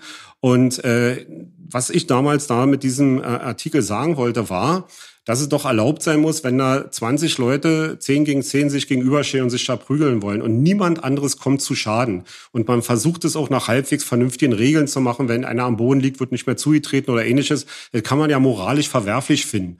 Aber äh, das war damals so die, die Intention von dem, was ich damals gesagt habe, dass es erlaubt sein muss, dass vielleicht da 20 Leute sich irgendwo im Wald treffen, niemanden anders mit hineinziehen. Ein anderer spring- springt Bungee oder fährt, äh, macht irgendwelche anderen gefährlichen Sportarten oder was auch immer. Und die Jungs machen das eben. Äh, wie gesagt, das ähm, kann man ja von verschiedenen Seiten sehen, kann man auch moralisch unterschiedlich sehen, aber die Sache hat sich im Wesentlichen ja auch durch durch ein BGH-Urteil vor einigen Jahren erledigt, wo also auch der BGH gesagt hat, dass diese äh, gegenseitigen Körperverletzungen strafbar sind und moralisch verwerfbar sind und insofern auch diese Ackermatches im Verhältnis zu vielen Jahren früher äh, dann auch, äh, wenn sie denn überhaupt bekannt werden, dann auch äh, bestraft werden. Aber äh, vielleicht kennst du da auch den einen oder anderen aus, aus deinem Beruf heraus. Äh, ich meine, sind die Jungs tatsächlich auch immer nur so, dass sie äh, die Fäuste dann auf dem Acker auspacken? Oder ist es dann nicht so, wenn jemand so einen begnadeten Körper hat ähm, und äh, hier Mixed Martial Arts trainiert ist, dass er vielleicht auch mal im Stadion zulangt? Ja, natürlich, will ich nicht ausschließen. Klar, äh, kann es passieren. Aber wenn diese Matches stattfinden, so ist also auch meine Kenntnis, ist es eben so, dass äh, die sind ja sowieso inkognito und äh, höchste äh, Geheimhaltung, muss man einfach mal so sagen. Und äh, was dort passiert, bleibt dort und da kommt auch niemand anderes zu Schaden. Also, und wenn derjenige dann außerhalb dieser äh, Matches irgendwas macht, ja gut, das ist ja nichts anderes, als wenn ein anderer Fan zuschlägt. Ja? Ja, hast du eine Vorstellung? Also ich, äh, ich überlege gerade nur, wie man das sozusagen legalisieren könnte. äh, Gibt es da Ideen dazu? Wie, wie ja, es, gab, es gab mal ein paar Ideen, die kamen auch äh, aus Osteuropa, quasi auch äh, im Ring so wie es eben auch bei MMA äh, äh, gemacht wird, dass man eben im, im Ring oder im Käfig eben fünf gegen fünf oder zehn gegen zehn antreten lässt. Jetzt so ein bisschen auf eine offizielle Schiene zu heben, kann man auch, äh, ich weiß nicht, ob es die Videos äh, äh, im Netz noch gibt, aber jedenfalls, es wurde mal probiert. Ich weiß nicht, wie da der Stand ist, aber ich habe da jetzt auch in den letzten Jahren nicht mehr viel von gehört. Äh, das hat man mal so versucht, gerade so aus dem polnischen mhm. Bereich und auch äh, die Russen und Ukrainer die ja da auch mal sehr aktiv sind, äh, haben wir mal probiert, dann da so zu machen, dass also quasi Teams zusammengestellt worden sind aus einer Stadt und dann hat man wirklich in so einem Ring gestanden. Und dann gegen fünf, mit, ja. mit Zuschauern mit, Ja, mit Zuschauern, mit Ringrichter und und und. Okay. Ja, klar, ja, ja. Okay. Aber machen wir uns nichts vor. Also nee. es verliert ja dann auch so ein bisschen ja, genau, Reiz, genau. Also klar. Ja. ja. Okay. Du äh, hattest schon das nationale Konzept Sport und Sicherheit erwähnt. Äh, ähm, in, das steht im Zusammenhang mit der Stadionrichtlinie mhm. äh, Stadionverbotsrichtlinie. Ähm, ist da in, in, in, in der letzten Zeit Bewegung reingekommen ein bisschen? Ähm, ich hatte auch was gelesen von einer Kooperationsvereinbarung zur Einrichtung und Erhaltung von Stadionallianzen. Ähm, immer wenn ich solche ähm, Aktionen ähm, sehe, dann denke ich mir, was wollen die eigentlich noch alle, was will die Politik eigentlich noch alles machen, ja? Ist es nicht viel mehr, müsste viel, nicht viel mehr diese Sachen mal mh, mm, überdacht werden auf einer, äh, auf einer gemeinschaftlichen Ebene? Ja, na klar. Äh, also diese, diese Stadionallianzen, Allianzen, die da in Nordrhein-Westfalen im September beschlossen worden sind zwischen der örtlichen äh, Politik äh, und den dortigen ansässigen äh, DFL-Vereinen und der Polizei ist ja etwas, was auf Nordrhein-Westfalen begrenzt ist. Und äh, ich kann darüber auch wieder nur den Kopf schütteln, muss man ganz klar sagen, weil natürlich dort wieder mal und dann auch noch in Corona-Zeiten, wo wir sowieso Geisterspiele haben, kommt man dann auf die Idee, äh, über Fans zu reden, anstelle mit, mit ihnen zu reden. Und ich weiß auch nicht, welche, welche Not da ja herrscht haben soll, äh, jetzt unbedingt derartige Dinge mit der Polizei zu diesem Zeitpunkt äh, zu besprechen, wo wir Geisterspiele haben, wo nichts passiert, wo die Fans außerhalb der Stadien sich eigentlich vor, vorbildlich verhalten. Ähm, ich verstehe es nicht. Also ich kann auch, über, auch nur über diese Geschichte nur den Kopf schütteln. Und ich hatte, ehrlich gesagt, im September die Befürchtung, dass in anderen Bundesländern oder andere Bundesländer nachziehen, ziehen, aber sie haben es nicht gemacht. Und insofern ist es jetzt wirklich begrenzt mit diesen leidigen Stadionallianzen auf Nordrhein-Westfalen bezogen. Und die anderen Bundesländer haben jetzt nicht nachgezogen. Was ich äh, daran das Schlimmste finde, dass es immer auch schon losgeht unterhalb der strafrechtlich relevanten Schwelle. Ja. Äh, und aber da, da fehlt auch jegliche Legitimationsgrundlage, da tätig zu werden. Also ähm, ist es dann ist doch deine Erfolgsquote bei, sol bei solchen Verfahren ziemlich, äh, Verfahren ziemlich hoch dann. Oder? Was denn mit den Stadionverbotsrichtlinien? Ja. Ja, naja, das ist schwierig, weil der Anknüpfungspunkt ja einer Stadionverbotsrichtlinie ja wirklich die Einleitung des Ermittlungsverfahrens ist. Und ich habe es auch schon probiert, äh, jetzt in den letzten Jahren nicht mehr, aber vor vielen Jahren, weil es eigentlich rechtlich auch keinen keinen Sinn mehr macht, äh, wenn, wenn man eine Klage einreicht für einen Fan gegen, gegen ein Stadionverbot, gegen einen Verein, kann man ja machen. So, dann wird der Richter prüfen, auf welcher rechtlichen Grundlage es dann ausgesprochen worden. Dann wird er die Stadionverbotsrichtlinie ranziehen. Da steht drin Einleitung eines Ermittlungsverfahrens. So, dann wird er im, im Termin fragen, wie weit ist denn das Verfahren? Und dann äh, sage ich möglicherweise, ja, wir haben die Anklage. Gab es schon Hauptverhandlung? Gab es schon Entscheidung? Nee, gab es nicht. So, also sagt er sich, na ja, dann haben die, hat der Verein ja alles richtig gemacht. Ja? Also es gibt den Anknüpfungspunkt Ermittlungsverfahren und in der Stadionverbotsrichtlinie steht drin, wenn so ein Ermittlungsverfahren läuft, soll der Verein ein Stadionverbot ein, äh, aussprechen. Und das macht er. Im Prinzip hat der Verein ja eigentlich nichts falsch gemacht. So, und da wird der Richter nicht sagen, ich hebe jetzt Stadionverbot auf. Ja? Also wer, also der, der Kollege Hüttel von uns aus Hannover, der hat es vor ein paar Jahren mal geschafft, dass mal im Rahmen einer einstweiligen Verfügung zivilrechtlich beim Amtsgericht Osnabrück, dass mal geschafft wurde, dass das Amtsgericht gesagt hat, nö, äh, uns interessiert es nicht, äh, dass da ein Verfahren läuft, wir machen einstweilige Verfügung und dann haben die, die äh, dem Antrag stattgegeben. Aber ich habe es auch schon probiert, aber im Prinzip unter Zivilrechtern muss man das nicht erläutern, Vorwegnahme der Hauptsache, da muss man nicht groß äh, diskutieren, da wird kein Richter wird es groß machen. Und das kann ich dem Mandanten auch, auch finanziell nicht mehr zumuten, zu sagen, wir probieren das auf dem Weg, wo ich mit großer Wahrscheinlichkeit weiß, dass es sowieso nichts bringt. Aber auf der anderen Seite, wenn man sich das jetzt mal äh, überträgt auf, auf den Alltag, wenn ich jetzt im Edeka einkaufen bin und mir wirft jemand vor, dass ich irgendwas geklaut habe, Daraufhin äh, gibt mir der Edeka-Inhaber dort Hausverbot, ja. Mhm. Dann will ich in einen anderen äh, Edeka gehen und der sagt dann hier, äh, das, das gilt überörtlich, äh, du, du darfst jetzt auch hier nicht rein. Und dann sage ich, aber ich habe ich hab doch nichts gemacht. Es läuft noch, es läuft noch nicht mal ein strafrechtliches, es läuft zwar das strafrechtliche Ermittlungsverfahren, aber es wird eingestellt dann können die mich doch nicht äh, äh da ja, draußen doch, mit Fuß, Also ja, das ist ja gerade auch unsere, unsere, was wir als äh, AG Fananwälte mal sagen. Also der Fußballfan ist eben das Versuchskaninchen der Politik und der Polizei. Das muss man ganz klar sagen. Ja, sag, machen wir uns nichts vor, äh, wenn wenn Corona mal vorbei ist und es gibt im Sommer wieder viele Sommerfeste und und was so also auf dem Land gibt, die ganzen Feste, da kommt ja auch niemand auf die Idee, wenn man mal irgendwo über die Stränge geschlagen ist, dass quasi das Dorf drei drei Dörfer weiter auch sagt, bei uns kommst du auch nicht mehr die nächsten drei Jahre hin. Aber mit Fußballfans macht man's. Ja, und deshalb ist, ist diese Konstruktion dieser Schadenverbotsrichtlinie für die Fans natürlich sehr, sehr misslich, muss man ganz klar sagen. Und die Unschuldsvermutung gilt nicht. Ja, man kann ja sagen, möglicherweise, da würde ich ja noch mit mir reden lassen, dass man sagt, so, du bist jetzt rechtskräftig verurteilt wegen einer Körperverletzung, hast einen Polizeibeamten angegriffen oder einen anderen Fan auf die Nase gehauen. So, das hast du im Zusammenhang mit Fußballmatik, erteile dir jetzt ein Hausverbot, von mir ist auch ein, ein überörtliches Schadenverbot. Ein bundesweites, das ist ja okay, dann muss, da okay. sagt er, okay, ich habe was gemacht, jetzt muss ich in der Frage eben vielleicht nochmal äh, gerade stehen. Okay, aber, aber das ist eben nicht so. Ja, die Unschuldsvermutung gilt nicht und das Problem ist, wenn wir gerade Verfahren haben, die über einen langen Zeitraum gehen, also nicht, vielleicht nicht so in dem Zeitraum, wie ich es vorhin sagte, sondern so ein Strafverfahren kann ja auch über mehrere Instanzen mal ein paar Jahre dauern. So, und dann ist das Stadionverbot äh, möglicherweise abgelaufen. Man hat ein rechtskräftiges Urteil vom Landgericht vielleicht nach vier Jahren. Das Stadionverbot ist nach zwei Jahren abgelaufen. So, dann kann man ja auf die Idee kommen, ja, dann mache ich Schadenersatz geltend. Nee, Schadenersatz kriegt man auch nicht, weil die Vereine haben ja aus Sicht der Richter eigentlich alles richtig gemacht, weil zu dem Zeitpunkt, als sie das Stadionverbot ausgesprochen haben, war das ja auch in Ordnung. Sie hatten ihre Rechtsgrundlage, das ging. Und äh, das ist eben das Problem. Da sitzt der Fan wirklich in der Falle und er kann da eigentlich nichts machen. Da kann man nur darauf hinwirken, möglicherweise mit den Vereinen auch während eines laufenden Stadionverbots auch zu reden, zu verhandeln. Und viele Vereine in den letzten Jahren sind doch immer mehr dazu bereit. Und viele Fanhilfen und Fanprojekte auch erarbeiten ja auch Konzepte, wie man damit umgehen kann. Ja? Dass man also bestimmte Seminare belegt oder dass man sich äh, engagiert im Verein oder wie auch immer, dass sie ihnen sagen, okay, ich lasse das Stadionverbot bestehen, aber äh, wir setzen es zur Bewährung aus oder oder oder oder, oder unterbrechen es oder wie auch immer, ja, dass man oder dass der Heimverein sagt, okay, bei uns darfst du wieder rein. Das ist für dich das Wichtigste, deine Mannschaft in deinem Stadion zu sehen, aber zu den anderen Spielen darfst du eben nicht fahren. Also so eine Regelung gibt's. Das kann man dann schon, äh, kann man dann schon versuchen zu handeln. Ja? Muss man auf die Vereine zugehen. Da ist ja den vielen Fans schon geholfen. Wa? Aber generell ist es so, drei Jahre ausgesprochen, drei Jahre absitzen. Gibt's die Fernhilfen mittlerweile in allen 36 Bundesliga-Clubs? Nee, nee, also überall gibt's die, überall gibt's die noch nicht, aber sie werden immer mehr und werden auch immer stärker, klar. Ähm, ich habe noch eine Frage, äh, um das noch besser zu verstehen. Die Zusammenarbeit zwischen Polizei und Club. Wer ist für was zuständig? Also in dieser Kooperationsvereinbarung steht dann drin, die Polizei hilft den Clubs bei der Sachverhaltserforschung, ähm, ähm, aber gleichzeitig ähm, sollen wiederum die Clubs die Polizei unterstützen.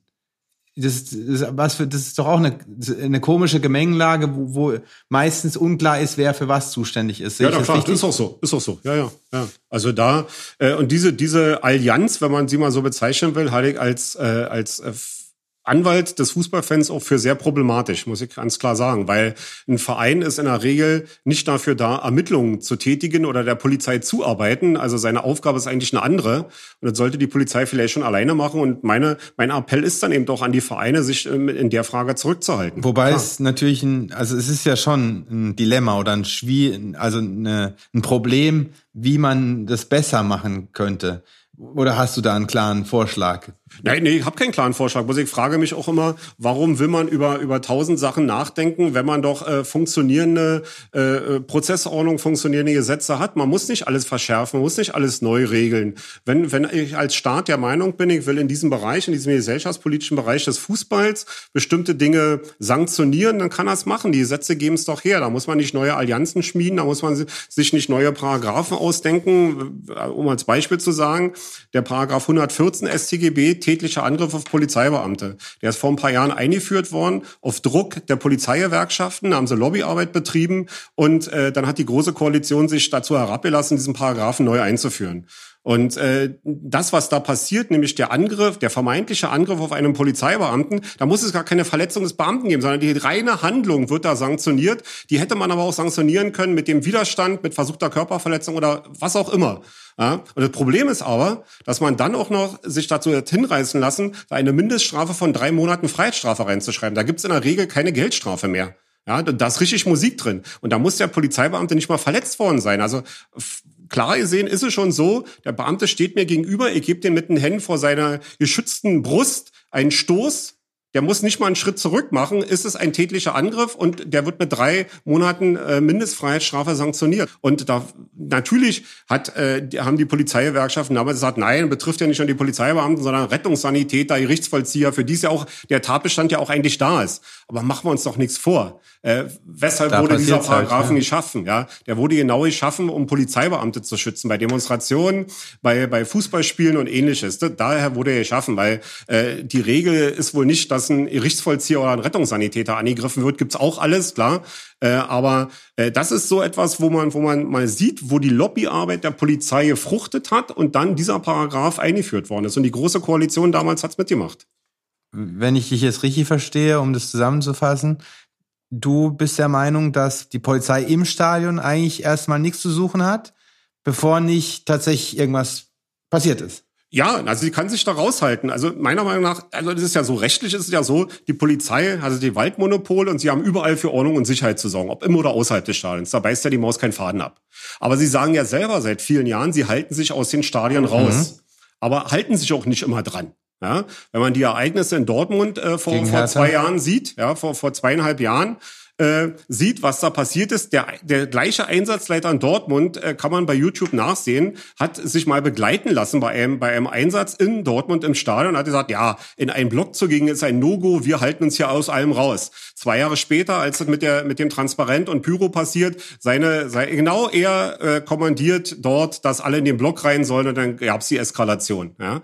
Aber oder die Sache damals in Schalke, äh, äh auf Schalke mit dem äh, beim beim beim ich glaube bei Champions League-Spiel oder Europa League-Spiel mit der Fahne, wo die Polizei ebenfalls in den Block rein ist und diese Fahne rausholen wollte und ähnliches, ja. So, wenn sie denn sagen, wir halten uns da raus und wir kommen nur, wenn ihr uns ruft, dann ist es ihre Entscheidung, können sie ja machen. Grundsätzlich können sie natürlich im Stadion sein. Nur dann sollen sie auch Farbe bekennen und sollen sagen, so machen wir es oder so machen wir es nicht, ja. Und sie stellen sich offiziell meist so hin, dass sie sagen, wir haben im Stadion nichts zu suchen, soll, die, soll der Verein mal selber machen und wir kommen nur, wenn ihr uns ruft.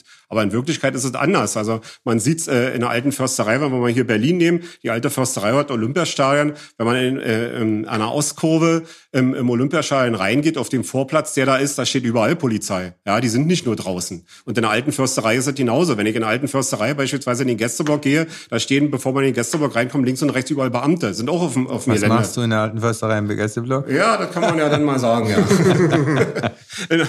Ja? Und aber daran sieht man doch, die, sie, sie halten es ja dann doch nicht ein. Ja, ich habe ja kein ja. Problem damit. Wenn also sie sagen, wir sind da, da für zuständig, wir sind da, ist okay. Ja, ja dann weiß man, woran man ist. Genau.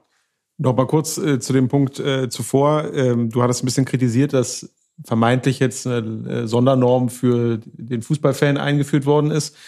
Ähm, es gibt ja auch in vielen anderen Bereichen äh, immer die Diskussion, brauche ich neue Normen oder muss ich nicht die, die ich habe, einfach nur konsequent ja äh, anwenden. Aber manchmal kann es ja auch sein, dass mit dann mehr oder weniger Symbolpolitik ja doch was erreicht werden kann. Und äh, ich glaube, es steht ja außer Frage, dass Gewalt aus dem Stadion erstmal draußen bleiben sollte.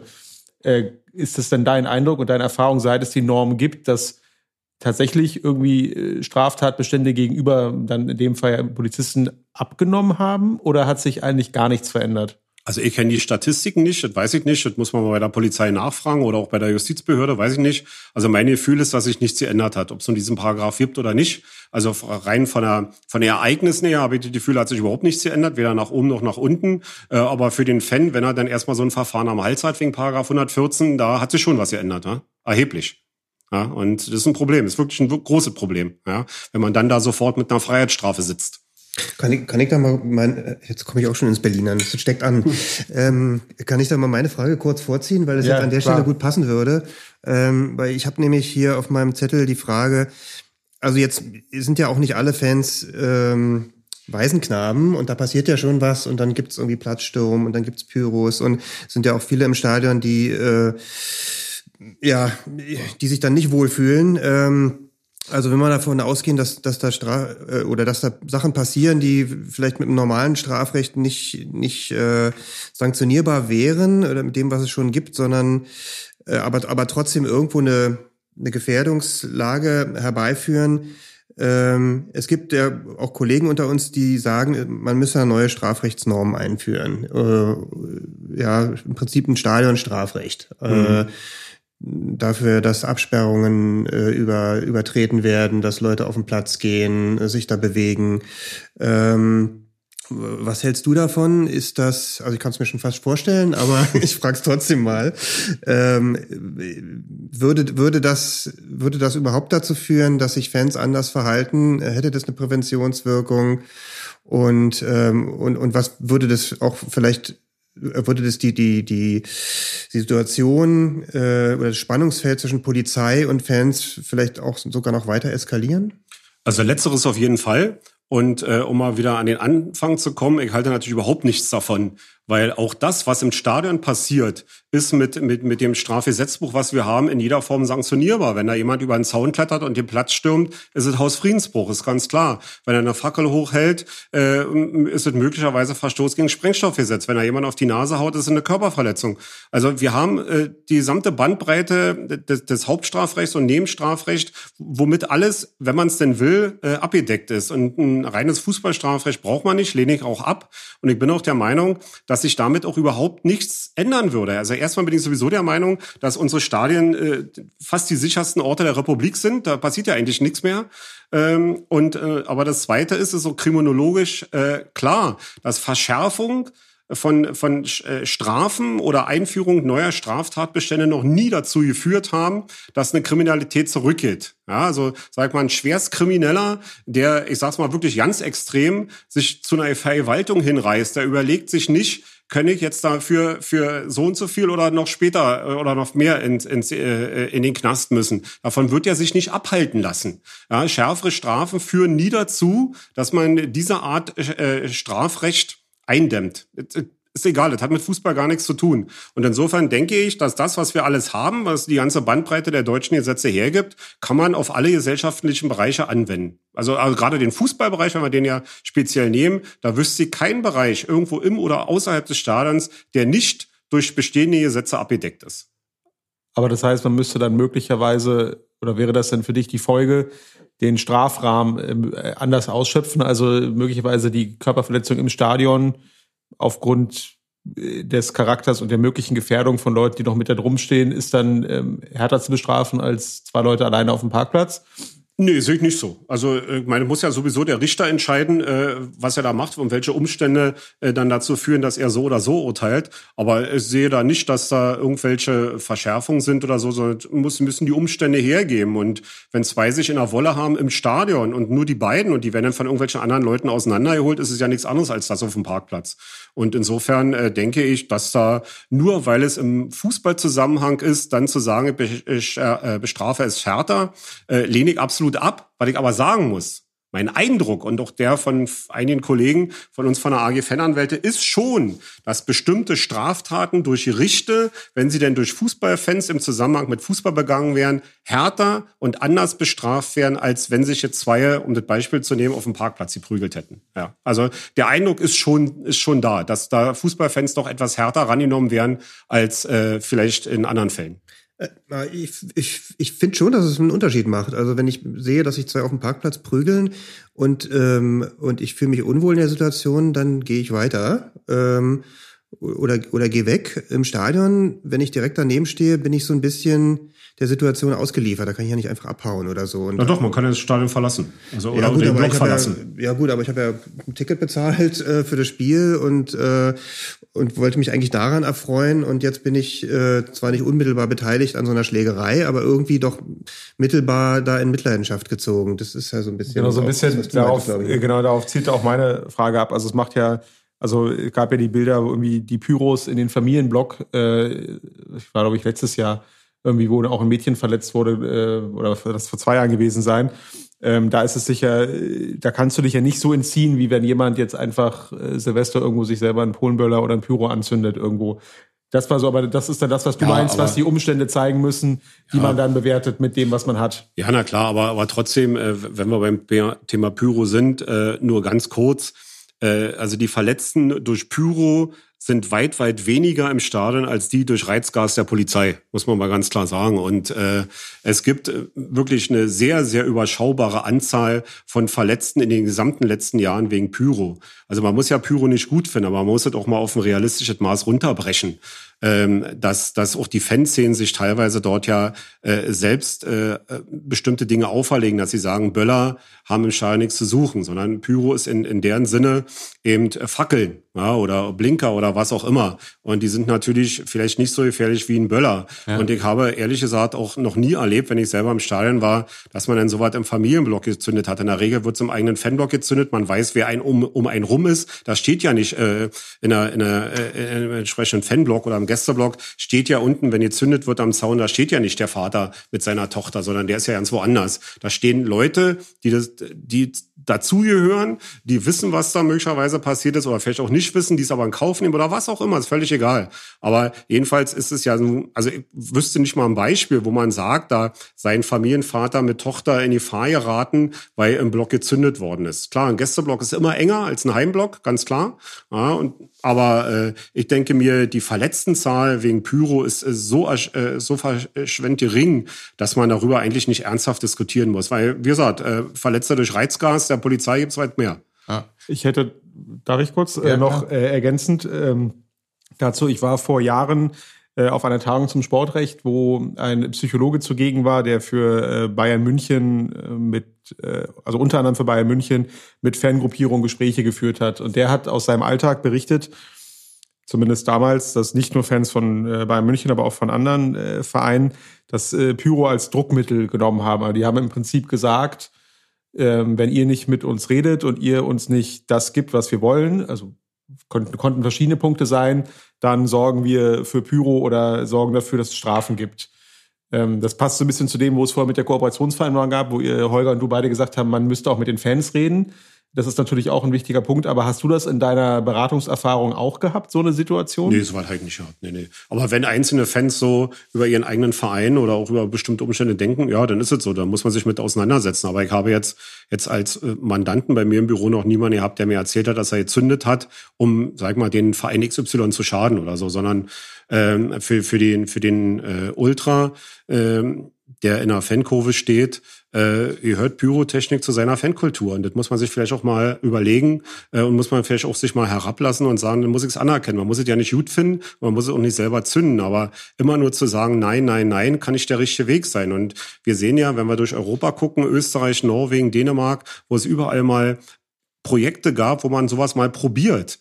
Ob das was wird, weiß ich nicht. Und ich weiß auch nicht, ob die Fans das dann letztendlich alle wollen, äh, weil vielleicht so wie jetzt gezündet wird, vielleicht so mehr äh, irgendwie mehr Reiz hat. Das mag ja sein. Aber immer nur zu sagen, nein, kann es nicht sein. Und das hat ja damals angefangen, als äh, die die Pyro-Kampagne mit dem DFB gesprochen hat und äh, da gab es Gespräche mit dem DFB genau in die Richtung. Und der DFB hat von jetzt auf sofort diese Gespräche abgebrochen. Die Begründung haben sie uns bis zum heutigen Tage nicht gegeben, warum sie abgebrochen haben. Und der DFB hat sich die gesamten äh, Vertreter der Fanszenen von einer Pyro-Kampagne selber ins Haus geholt. Und wenn man sich selber Leute ins Haus holt, um mit ihnen über etwas zu reden, geht man so mit Gästen nicht um. Und der DFB hat uns bis zum heutigen Tage nicht erklärt, warum er damals diese, äh, diese Gespräche von jetzt auf sofort ohne Begründung äh, abgelehnt hat und auch nie wieder aufgenommen hat. Heute ist immer der Sprachgebrauch Sprachgebrauch, also das Totschlagargument, es ist gefährlich und verboten. Ja gut, es ist gefährlich und verboten, klar. Dann müssen wir auch über den Straßenverkehr nichts mehr reden, weil wir sagen, ist alles gefährlich und verboten. Da wird auch darüber nachgedacht, mal in diese oder in eine andere Richtung mal zu denken oder was auch immer. Aber einfach das Totschlagargument aus dem, aus dem Sack zu holen und zu sagen, ist verboten und deshalb reden wir damit nicht, darüber äh, nicht. Man kann auch über alles reden, denke ich mir, und das sollte man einfach mal machen. Ja, und vor allem muss man dann, wenn man redet, tatsächlich auch differenziert sich dann äh, darüber unterhalten. Und beim Thema Pyro wird eben meistens alles in einen Topf geworfen. Da fallen äh, dann äh, automatisch die Begriffe Gewalt. Also für mich ist äh, Pyro äh, nicht automatisch immer Gewalt. Und was dein Beispiel eben, ähm, ähm, Pyro ist auch, sind auch keine Leuchtraketen, ja, normalerweise. Pyro sind äh, Fackeln, die in der Hand zu bleiben haben. Und da sind die äh, Fanszenen sich eigentlich auch einig, dass es so ist. Äh, natürlich wird es immer Situationen geben, in denen irgendwelche ähm, Idioten irgendwas Verbotenes machen, aber dann gleich ganze Fanszenen äh, vorzuverurteilen und in einen Topf zu werfen, finde ich nicht der richtige Weg, um da zu einem zu einer Lösung äh, zu finden, wie man mit mit Pyro umgeht. Ich glaube, in Hamburg gab es ja äh, den Versuch äh, für bestimmte mhm. Spiele, dass man Pyro äh, ja, legalisiert hat. Ja. Ähm, aber das ist ja irgendwie auch eingeschlafen, ähm, meines Erachtens. Also ich habe, hast du mal noch mal was von gehört von dem? Nee, nee, es gab nur diese, also im, äh, im Vorfeld dieses einen Spiels, da wurde es dann auch von, von allen äh, erlaubt, von der Feuerwehr, von der Polizei und so, da gab es ein großes Konzept, da haben sie es mal einmal durchgeführt. Klar, aber daran sieht man ja, dass, dass man auch mal äh, darüber nachdenken kann, wie es links und rechts des Weges sieht. Man kann ja mal versucht, äh, versuchen, mal bestimmte Wege zu gehen. Und das wird eben nicht gemacht. Und äh, wie gesagt, Totschlagargument kann nicht ziehen, wenn wir in, in dieser Frage eine Lösung haben wollen. Bei mir drängt sich eben der Gedanke auf, dass Polizei und auch äh, Vereine und Verbände, Vereine vielleicht weniger, aber Verbände auf jeden Fall und die Polizei gar keine Lösung haben wollen, sondern die wollen sanktionieren äh, mit der mit der Begründung des Verboten, 2000 Grad heiß oder was und immer dieses Totschlagargument, weil ich nicht mehr nachvollziehen kann. Man sollte miteinander reden, sollte mal ein paar Sachen probieren und dann gucken wir mal. Und und äh, wie hypokritisch ist es eigentlich? Wenn äh, bei äh, TV-Fußballübertragungen, sobald in der Kurve Pyro abgefackelt wird, äh, geht die Kamera dahin, weil es halt, äh, äh, weil es halt ein, ein Ereignis ist jedes Mal. Und also und, und, und die, die es machen, sollen dann kriminalisiert werden wiederum. Also ich, ähm, ich ja, die Kamera geht ja auch aus verschiedenen Gründen hin. Also, also zum einen natürlich, also ist ja logisch, dass es ein Ereignis ist, weil es ist ja rein optisch ähm, auffällig, ja. was, was da passiert. Es ist auch, kann man auch als also schön finden. Äh, natürlich geht die Kamera auch hin, äh, so ein bisschen aus Sensationslust, weil sie ganz genau wissen, dass dann natürlich möglicherweise ähm, dann auch Beamte in dem Blog auftauchen, was dann wieder passiert. Ähm, aber ja, ich, ich, ich denke auch, dass man da, dass man da miteinander reden muss und Lösungen finden. Ich meine, was spricht dagegen, dass man ähm, ausgewählten Leuten die, die Pyrotechnik in die Hände gibt, die dann da ihre Choreografie machen. Ähm, aber es muss ja jetzt nicht unbedingt vielleicht jeder. Was meinst du mit ausgewählten Leuten? Le Leuten, von denen man weiß, dass sie da, da, damit verantwortungsvoll umgehen. Dafür gibt's ja.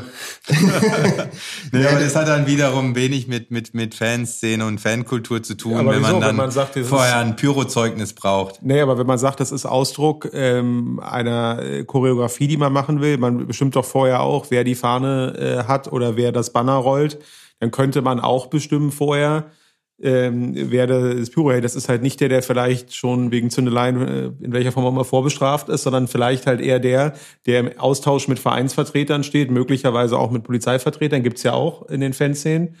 Ähm, Wenn die Fanszene das be be bestimmen darf, sozusagen dem Verein irgendwie kommuniziert, ja, meinetwegen. Ja, das ist die Frage, warum muss die Fanszene es bestimmen dürfen? Das müsste ja eigentlich auch dann ein, ein gefundener Kompromiss sein, indem man ge gemeinsam äh, das, das festlegt.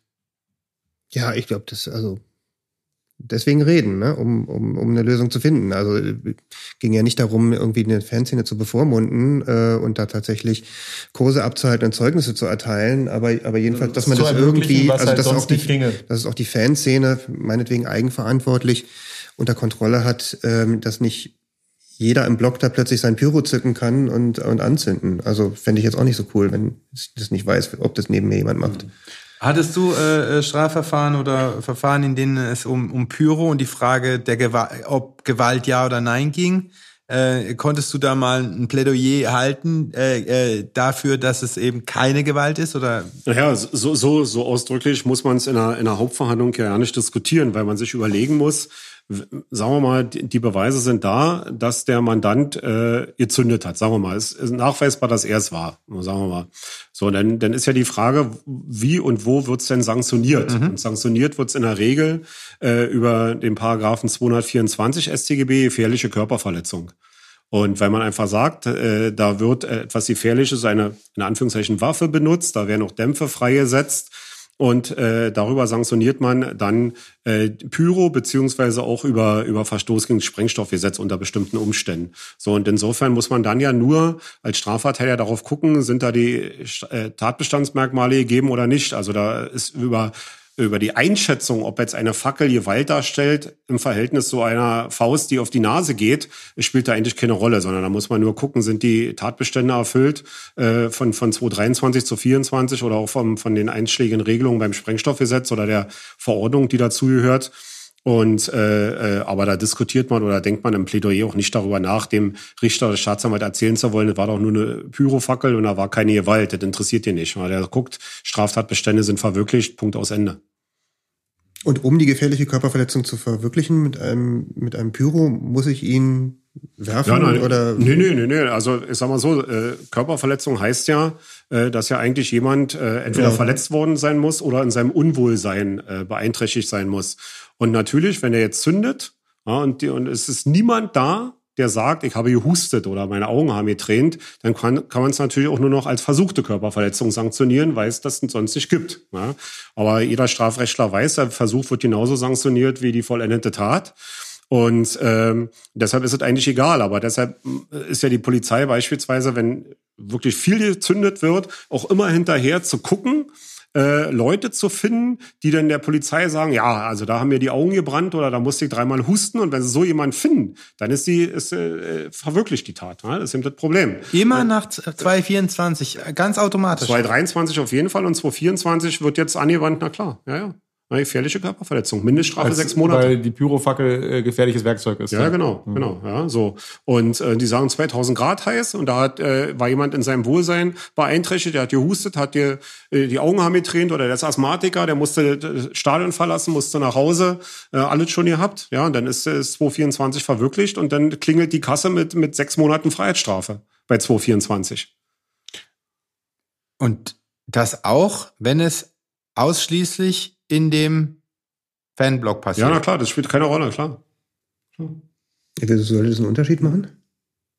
Naja, äh, Weil, weil, weil, weil, Weil weil du denkst, dass alle- eigentlich keiner anzeigt, oder? nee, auch weil sozusagen die Gruppe sich entschlossen hat, dass es alle machen. Na, in der Konstellation gab es ja offensichtlich einen Geschädigten, der sich irgendwie bereit erklärt hat zu sagen. Ja, das, genau, genau. Muss, muss immer ein Geschädigter da sein? Ja, Auch für, die, nicht. für die vollendete Tat, na klar. ja, nee, für den Versuch. Nee, nee, für, nee, für, für den Versuch brauchst du keinen. Nee, nee, Genau. klar. Nee, nee, dann, da wird einfach nur gezündet, man hat niemanden, der verletzt war, aber das ist der Versuch, klar. Ja. Gut, dann landet man sicherlich nicht bei sechs Monaten Nee, klar, Mindeststrafe, sondern bei einer also Geldstrafe ist- oder so, klar. Aber äh, das wird dann sicherlich schon gemindert, aber äh, trotzdem hat man den Paragraphen dann erstmal vor der Brust, klar. Also da ist schon Musik drin, das muss man ganz klar sagen, ja. Also gefährliche Körperverletzung 224, äh, Mindeststrafe sechs Monate. Das, also der, der 224 unterscheidet sich ja zu einer normalen Körperverletzung in der Begehungsart. Ja, dass man die, die Körperverletzung oder die versuchte Körperverletzung anders begeht als nur normal, sagen wir mal. So, und dadurch wird es eine gefährliche. Und dann ist man bei Mindeststrafe sechs Monate. Bei einer normalen Körperverletzung fangen wir mit einer Geldstrafe an. Also da ist schon der, der Sprung ist da schon sehr groß. Ja? Ja, und dann, wenn man dann möglicherweise noch irgendeinen anderen, äh, irgendeine andere Sache mit angeklagt hat, da ist man dann manchmal auch nicht mehr weit, dann ist man schon vom Schöffengericht angeklagt, also das geht dann ruckzuck, dann geht's Und, noch und, um. und ja. gibt es noch ein, ein Strafgericht in Deutschland, das das anders sieht? Nee, eigentlich nicht. Also da, also was, was jetzt Pyro angeht und, und Bewertung von Pyro, also da findet man, also ich jedenfalls nicht, ich habe auch von einem, keinem Strafrichter gehört, der sagt, ist alles nicht so schlimm und äh, ich spreche den frei oder so. Also Ich glaube, Wäre schön, ja. aber man muss natürlich als Strafverteidiger sich den Fall immer ganz genau angucken, was ist da passiert, wie ist es passiert, immer vorausgesetzt, der Mandant war's, ja, und da muss man gucken, was ist passiert, so ringsrum, und dann muss man möglicherweise als Strafverteidiger vielleicht auch mal Kontakt zum Richter und zum Staatsanwalt aufnehmen, um dann versuchen, da irgendeine vernünftige Lösung zu finden. Aber ich glaube, rein von der abstrakten Definition des gefährlichen Werkzeugs ist man ja auch schnell da. Also die, die Stellschraube ist doch wahrscheinlich dann eher die Tathandlung als solche. Also gibt es jemanden, der der Gesundheit geschädigt ist, oder? Ja, also, ja, so klar, wie du gerade ja. gesagt hast. Ne? Und die Polizei macht es eben so, sie suchen dann auch teilweise Leute. Also dann sehen die da durch, gucken, da der Rauch ist da hingegangen, dann gehen die da mal hin zu einer Frau, die, wo sie vielleicht gesehen haben, die hat gehustet oder so, ja, war das jetzt deshalb oder so. Und, und zum Beispiel, um auf unsere Sache äh, vor zwei Jahren von, von Hertha in Dortmund zurückzukommen, da hat die äh, Dortmunder Polizei hat Leute angeschrieben, äh, ob sie da nicht durch die Pyro verletzt worden sind. Ja, und da fragen wir uns heute noch, Äh, ich habe da Mandanten gehabt. Äh, die, da fragen wir uns heute noch, wie hat die Polizei diese Namen bekommen? Also ein Mandant von mir hat sich dort beim DRK behandeln lassen, was mit Pyren so überhaupt gar nichts zu tun hat. Er hat auch mit Fußball nichts zu tun. Einfach war ein Unwohlsein und so und, und die hat sich vom, vom DRK da behandeln lassen und kriegt dann Monate später Post an ihre Privatanschrift vom, äh, von der Polizei, äh, ob denn die Verletzung und ihre Behandlung beim DRK durch die Pyro war. So, wir fragen uns heute noch, wo hat die Polizei diesen Namen her? Weil sie hatte an dem Tag mit der Polizei überhaupt nichts zu tun gehabt. Ja, und wir streiten uns zurzeit darum mit dem DRK in Dortmund, wir streiten uns mit der Polizei in Dortmund drum, wer hat da jetzt wie gehandelt? Weil irgendjemand muss ja an diese Adresse gekommen ja. sein. Und das, entweder hat die DRK, hat die DRK die rechtswidrig rausgegeben an die Polizei, was sie nicht machen dürfen. Ja, auch so ein Rettungssanitäter hat ja eine Schweigepflicht. So. Oder die Polizei so hat sie beschlagnahmt oder wie auch immer. Aber der eine zeigt mit den, mit den Fingern auf den anderen. Und, und, da, und das ist heute noch so, dass die Polizei in Dortmund Leute sucht, die dadurch verletzt worden sind. Ja. In dem Zusammenhang, wir hatten jetzt ja auch äh, schon gehört, dass äh, natürlich äh, es tatsächlich auch unter, was heißt natürlich, es gibt auch unter Fans ähm, Leute, die keine Waisenknaben äh, sind. Und da gibt es ja verschiedene Präventionsmaßnahmen, die die Polizei da für sich in Anspruch nimmt. Dazu gehört ja äh, auch die Gefährderansprache. Mhm. Kannst du dazu mal kurz was sagen? Wann ist man Gefährder oder Gefährder, wann wird man? Wie wird man es wieder los und was passiert dann? Ja, also da, da muss ich vorweg schicken, da bin ich wahrscheinlich der falsche Ansprechpartner. Da müsste man die Polizei fragen, vielleicht hier in Berlin auch das LKA 645, warum sie wann jemanden warum ansprechen. Äh, aber aus meiner Erfahrung heraus ist es eben so, die Polizei schätzt also einiges erstmal bloß ganz allgemein, weil ich kann es auch nicht nachvollziehen äh, in jedem Fall. Die schätzen also ein, äh, der Lau ist jetzt ein schlimmer Finger und wir haben gehört, der fährt jetzt äh, zum Länderspiel äh, ins Ausland oder fährt zum Europapokal oder wie auch immer. Und wir wollen nicht, dass da irgendwas passiert. Also machen wir denen die Pferdeansprache. Dann rücken die also am Arbeitsplatz oder zu Hause an, klingeln da und sagen so, wir haben erfahren, oder wir müssen annehmen, dass sie da zum Länderspiel nach London fahren und wir wollen sie nur darauf hinweisen, wir haben sie im Blick. Am und Arbeitsplatz. Ja, passiert auch, ja. Äh, wir haben sie im Blick und benehmen sich da ordentlich und begehen sie keine Straftat. Und in der Regel kriegt man dann diese warmen Worte noch in ihrem Schreiben mit und dann gehen die wieder. Das ist nicht, also ist nichts weiter. Also da kriegt man nur einen Spruch. Ja. Und ähm, das Problem äh, bei diesen Gefährdeansprachen ist aber ein ganz anderes. Weil wenn wir beim Verwaltungsrecht sind, ist es ja so, dass möglicherweise die Polizei auch mal irgendwann noch eine Stufe weitergeht und Betretungsverbote äh, anregt oder, oder auch äh, Meldeauflagen oder was auch immer, Ausreiseverbote oder was auch immer. Und das sind ja behördliche Bescheide. Ja, und je nach Bundesland äh, äh, erteilen so eine Bescheide entweder die Polizei oder die Ordnungsbehörden. So, und da wird in der Regel so ein Bescheid für ein Betretungsverbot oder für eine Meldeauflage, wird mit all diesen Dingen begründet. Da schreiben die also rein, ja, er ist ein besonders schlimmer Finger, weil wir mussten ja damals eine Pferdeansprache machen, die aber keinerlei rechtliche Grundlage hat, die sie sich selber ausgedacht haben. Also sie füttern ihre Bescheide für Betretungsverbote mit eigener Argumentation, die sie sich jahrelang geschaffen haben. Ja? Und äh, da dreht sich wirklich alles im Kreis und da hat die Katze sich einmal einen Schwanz gebissen. Ja? Und, und das habe ich dann in diesen Bescheiden. Das sind dann über Seiten 17 Punkte, Gefährdeansprache am so und so vielten und dann, dann werden die einzelnen Sachen, die strafrechtlich völlig irrelevant sein können, ja, oder befand sich in einer gewalttätigen Menge im Rahmen des Auswärtsspiels dort und dort. So, das, das ist nichts, das ist juristisch ja, nicht. seid ihr auch da drin. Ja, so, ja. Und das steht dann da drin als Begründung dafür, dass derjenige ein schlimmer Finger ist und ein Betretungsverbot erhält oder eine Meldeauflage. Und das ist dann, also, ja, und dann, wie wir alle wissen, sind die Verwaltungsgerichte nicht die schnellst arbeitenden Gerichte. Und wenn man dann dagegen vorgeht und Klage einreicht und so, in Berlin hat man noch das Widerspruchsverfahren, dann legen wir Widerspruch ein dagegen und dann Fortsetzung, Feststellungsklage, was auch immer. Und dann sitzen wir beim Verwaltungsgericht in vier Jahren. Und dann denkt das Verwaltungsgericht darüber nach, was ist da vor vier Jahren passiert. Ich habe äh, vor ein paar Tagen erst äh, was besonders Absurdes gelesen, dass die Gefährderansprache jetzt erfolgt sind irgendwo in Gladbach. Ja. Äh, äh, im Vorfeld der vermeintlichen Euro, die dieses Jahr stattfinden hm, soll. Genau. Also die möglicherweise ohne Zuschauer stattfinden die, wird. Also was soll das denn dann? Ja, ja eben. Ja, ja, Aber aus seiner Erfahrung ist die Gefährderansprache, die gibt es ja grundsätzlich auch in anderen Bereichen. Ja, da kann es die geben. Ist die nach deiner äh, Praxiserfahrung im Sport halt einfach besonders verbreitet? Das weiß ich nicht. Also ich sag mal so, sie gab es früher öfter. Ja, muss man klar sagen. Jetzt heute nicht mehr so oft. Äh, aber äh, ich glaube, Ja, weil Fußballfans, ja gut, sie stehen mehr im Blickpunkt und es gibt vielleicht auch mehr Fußballfans als irgendwelche Leute, die die Stadt aus der Innenstadt raus haben will mit die Pferdeansprachen oder so. Weiß ich nicht, aber ob es die nur mehr oder weniger gibt, kann ich nicht einschätzen, weiß ich nicht. Ist denn jeder Gefährder auch gleich Gewalttäter? Nein, natürlich nicht. Nein, natürlich Kannst nicht. du da nochmal den, den Unterschied ähm, erläutern? Ja, naja, den? Unterschied müssen wir ja die Polizei fragen. Wir können ja eine neue Sendung machen, dann laden wir mal die Kollegen vom LKA 645 hier ein und dann sollen sie mal Media ja. Geben. können wir ja gerne mal machen, aber die werden keine Antworten geben und die denken mal, die werden wir ja nicht kommen.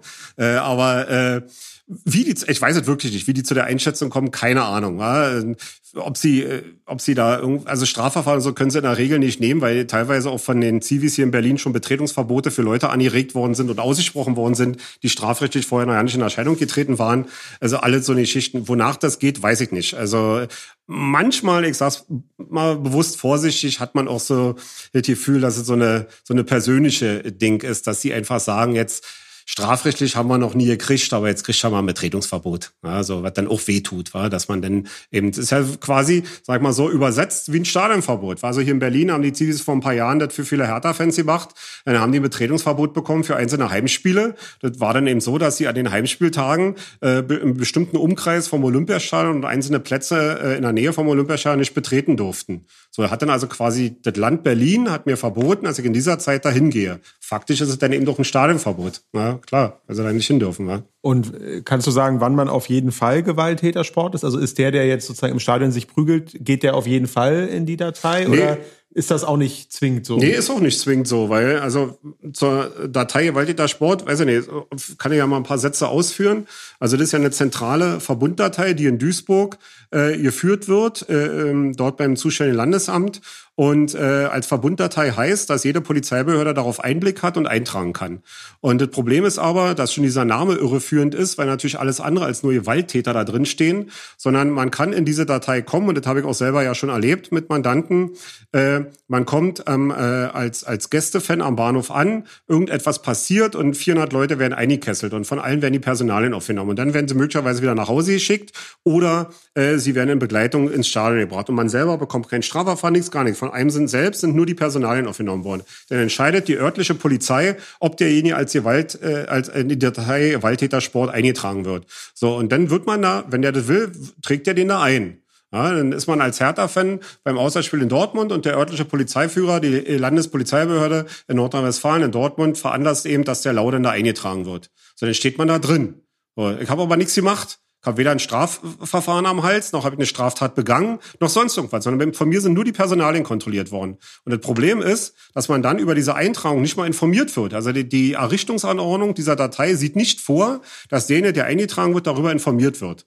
Und das ist meiner Meinung nach hochrechtswidrig. Ja, wenn man Bescheid bekommt, also wir tragen dich da jetzt ein, kriegt eine Rechtsmittelbelehrung, da kann sich ja jeder überlegen, was er damit macht. Aber das Problem ist eben, dass dann die Eintragung dort wie gesagt, um bei dem Beispielsfall zu bleiben, man hat ja keine Gewalt ausgeübt. Äh, die Eintragungen dort führen dann zu, zu Weiterungen. Die führen dann dazu, dass man, wenn man mal ein Betretungsverbot bekommt, steht dann drin, ja, übrigens auch Gewalt, äh, Datei Gewalttäter Sport. Oder, weil ich es wirklich vom Mandanten ja selber erlebt habe, der ist im Sommer mit Frau und Tochter in den Urlaub geflogen und steht am Flughafen hier in Berlin und dann äh, druckst die Bundespolizei rum, was er denn jetzt in der Türkei will. Und dann druckst er herum und sagte dann nur, na, wonach sieht's dann aus? Frau links, Tochter rechts, das sieht nach Urlaub aus. Und dann sagte der von der Bundespolizei zu ihm, na, Sie wissen aber schon, dass in der Türkei am Wochenende Derby ist. Dann sagt er, was für ein Derby, da fliege ich überhaupt nicht hin, ich fliege nicht nach Istanbul, ich will einfach ans Meer. Da sagt er, ja, na, wissen wir ja nicht. Wenn Sie da hin wollen, äh, Sie stehen in der Datei, müssen wir ja mal fragen. Unglaublich. Ja, und so- so- Unglaublich. so- Unfassbar. Selber ist passiert und, äh, und das habe ich von, auch, auch von anderen Mandanten gehört oder wenn man wenn man beispielsweise bei der Datei gibt's ja Löschungsfristen so, dann wird aber nicht gelöscht. Ich habe zum Beispiel aktuell einen Mandant, der hat vor ein paar Jahren eine eigene Anfrage gestellt bei der Datei, welche Daten von ihm dort gespeichert Ja. sind. Dann hat die Behörde ihm zurückgeschrieben, ich weiß jetzt nicht mehr, wie viel es waren, da stehen ein paar drin und haben dann aber reingeschrieben, diese und diese, diese werden mit sofortiger Wirkung gelöscht. Und dann denkt er sich, na gut, okay, die anderen drei bleiben drinstehen, okay. Jetzt hat er aber letztes Jahr mal wieder eine Anfrage gestellt und die alten, von denen damals gesagt worden ist, schriftlich, nachweisbar, die werden wir mit sofortiger Wirkung löschen, stand immer noch drin. Das heißt also, sie haben es nicht gelöscht. Ja, sie hätten damals schon gelöscht sein müssen, weil die Fristen um waren. Sie sagen dann, wir löschen es jetzt und ein paar Jahre später, wenn eine neue Anfrage macht, stehen immer noch drin. Und äh, ich habe Mandanten gehabt, die eine, äh, eine Anfrage gehabt haben, da standen Dinge drin aus Mitte und Ende der 90er Jahre. Äh, äh, äh, war bei dem Fußballspiel, bei dem Fußballspiel, ich weiß nicht, warum das da eingetragen wird. So, so eine Daten stehen da drin. Ja? Und äh, das, also meiner Meinung nach ist rechtswidrig. Ja, und dann dazu kommt eben, dass es dann in den meisten Bundesländern auch die einzelnen Landesdateien dazu gibt, ja, äh, von, von äh, also das Pendant zur großen Datei in den einzelnen Bundesländern, äh, die auch alle nur bekannt geworden sind, weil es äh, parlamentarische Anfragen in den einzelnen Landesparlamenten gab. Die Polizei hat es auch selber nicht gesagt, auch hier in Berlin war es so. Ja, in, in Berlin ist durch die damalige Piratenfraktion äh, 2014 durch Herrn Lauer eine Anfrage gemacht worden, ob es denn so eine Datei hier in Berlin auch gibt. So, und da musste der Innensenator äh, damals zugeben, dass es die Datei gibt. Und zwar schon seit 1998. Ja, und das heißt also, Sie haben hier eine Datei geführt, von der niemand was niemand wusste, von der übrigens auch Beamte bestritten haben, dass es die gibt. Habe ich also selbst in meiner beruflichen Erfahrung gehört. Und äh, dann kam noch heraus bei dieser Berliner Datei beispielsweise, dass sie äh, ein Zeitraum geführt worden ist, wo es noch nicht mal eine Errichtungsanordnung gab. Die wurde erst im Nachhinein dazu geschaffen. War übrigens bei der Datei Gewalttäter Sport genauso. Äh, die ist ja angefochten worden äh, über, beim Verwaltungsgericht Hannover 2007. Und äh, das Verwaltungsgericht Hannover hat, äh, hat den Fan auf Löschung geklagt.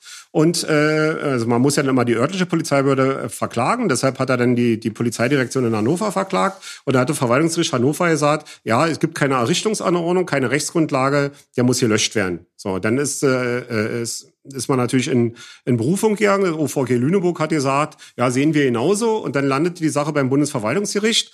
Und äh, wenige Tage vor der mündlichen Verhandlung beim Bundesverwaltungsgericht äh, hat wohl das, äh, die, äh, der Senat dort auch rechtliche Hinweise gegeben und hat also auch in Richtung des Bundesinnenministeriums gesagt, na ja, Errichtungsanordnung haben wir hier nicht. So, darauf hat das Bundesinnenministerium damals eine Errichtungsanordnung geschaffen, die also jetzt bis zum heutigen Tage ein paar Mal geändert worden ist. Ja, und dann ist eben Hauptsacherledigung erklärt worden. Das ja? ist das PKA-Gesetz, oder? Hm? Die, die, die, Rechtsgrundlage ist jetzt das BKA. Ja, die Errichtungsanordnung, die sie gemacht haben. Die Errichtungs na klar, BKA, äh, klar, ja. na klar. Und, und dann die Errichtungsanordnung, die es aber damals nicht gab. Und die haben die dann im Eilverfahren, haben die eine Errichtungsanordnung zusammengeschustert und haben dann zum Bundesverwaltungsgericht gesagt, so jetzt ist die Errichtungsanordnung da. Und daraufhin hatte sich das Verfahren dann erledigt. Und ich bin aber damals auf die Idee gekommen, jetzt müsste ja jeder zumindest sagen, okay, jetzt gab's die nicht, jetzt gibt's die, dann müsste ja endlich alles, was früher gespeichert wurde, das wenigstens raus. Und das haben sie auch nicht gemacht. Aber ja, äh, in der AG Fananwälte hatte doch irgendeinen Erfolg äh, äh, erzielt im, im Zusammenhang mit der Gewalttäter-Sportdatei. Ihr hattet irgendwie rausgef irgendwie Datenherausgabe oder ja, Andi Hüttel äh, aus Hannover äh, war äh, in, in den Fragen sehr aktiv, da auch mit, mit, mit Hannover-Fans und äh, hat also auch äh, dort verschiedene Klagen geführt auf Löschung. Das habe ich hier in Berlin auch vielfach gemacht. Äh, also das macht man dann schon, klar. Aber nur äh, immer für einen Einzelnen. Ja, Gab's ja klar. nicht mal klar. irgendwie nee. äh, was, was, was Größeres? Nee, nee, nee also bei mir jedenfalls nicht. Nee. Das Problem ist ja, dadurch, dass es eben eine Verbunddatei ist und jede örtliche Polizeibehörde dort die Eintragung vornehmen kann, sagen wir mal, man hat da sieben Eintragungen drin, wegen was auch immer. Und es sind sieben unterschiedliche Behörden. Und ich will alle sieben Eintragungen raushaben als Fan. Muss ich sieben Klagen bei sieben unterschiedlichen Verwaltungsgerichten einreichen. Ja, und das ist das Problem. Was schätzt ihr, wie viele Personen da drin sind in der Datei? Schätzt mal. Wir sollen schätzen? Ja. Robert, 2000? du auch? Nee, 8000 mittlerweile, rund 8000. Aktuell, ja, waren wir auch mal 13. Und, und lustig ist auch, äh, in der äh, Geisterspielzeit kamen über 1000 dazu. Und da fragt man sich dann schon, wie das sein kann. 1000 Geister. Da gut, die äh, Mühlen der Justiz malen manchmal langsam. Ne? Also ja, aber es hat ja damit nichts zu tun. Ne? Weil, weil da wird ja niemand eingetragen, erst wenn er rechtskräftig verurteilt wird, sondern die Polizei trägt es ja von sich aus selber ein. Klar, ja. aber die Polizei arbeitet vielleicht dann auch ein bisschen langsamer manchmal. Ja, weiß ich nicht. Also ich habe mich auch stark gewundert, als das jetzt Anfang des Jahres rauskam.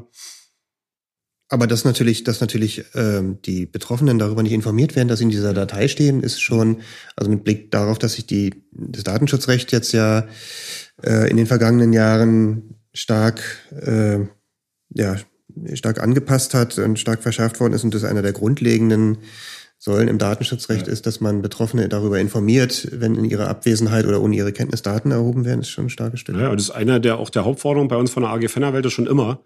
Weil also auch jeder, der sich mit Fußball jetzt nicht beschäftigt und vielleicht mit Fußball überhaupt nichts am Hut hat, der wird mir aber als Jurist recht geben, wenn ich in so eine Datei eingetragen werde. Das ist ein Instrument des Rechtsstaats zu sagen, ich habe dich da jetzt eingetragen. Das mache ich. So, und dann kann auch jeder für sich selber entscheiden. Ich gehe dagegen vor oder sage, ja, ist okay, soll da drinstehen, wird gelöscht nach drei Jahren, wie auch immer. Ja. Aber das ist ein Problem, klar. Mhm. Ja. Da muss normalerweise ein rechtsmittelfähiger Bescheid her. Ähm, all diese Themen, die wir jetzt schon besprochen haben, kommen ja auch vor in diesem Positionspapier der Grünen, Fanpolitik, das jetzt letzte Woche, glaube ich, veröffentlicht ja. wurde. Hattest du dich damit schon beschäftigt? Hattest du schon Gelegenheit? Wie findest ja, du das? Ja, also ich habe es auch gelesen und äh, wir sind ja auch von der AG Fananwälte mit verschiedenen Vertretern, auch äh, die sich mit Sportpolitik in, in den Landesparlamenten oder auch im, im, äh, im Bundestag beschäftigen, ja auch verbunden. Und insofern war jetzt das Papier für mich nicht ganz neu, muss man mal so sagen. Aber ist natürlich ein guter Ansatz. Und man kann natürlich als Fußballfan sagen, okay, ein guter Ansatz ist es. Also für mich ist es nicht mehr als ein guter Ansatz. Ja. Da kann man aber es ist ein Novum, nicht wahr? Also ja, ja klar, na klar. noch nicht. Aber, aber, die, aber man muss sich eben doch auch fragen, ähm, die Grünen stellen in einem Bundesland den Ministerpräsidenten und sind in anderen pa Landesparlamenten seit vielen Jahren äh, in der Regierung vertreten.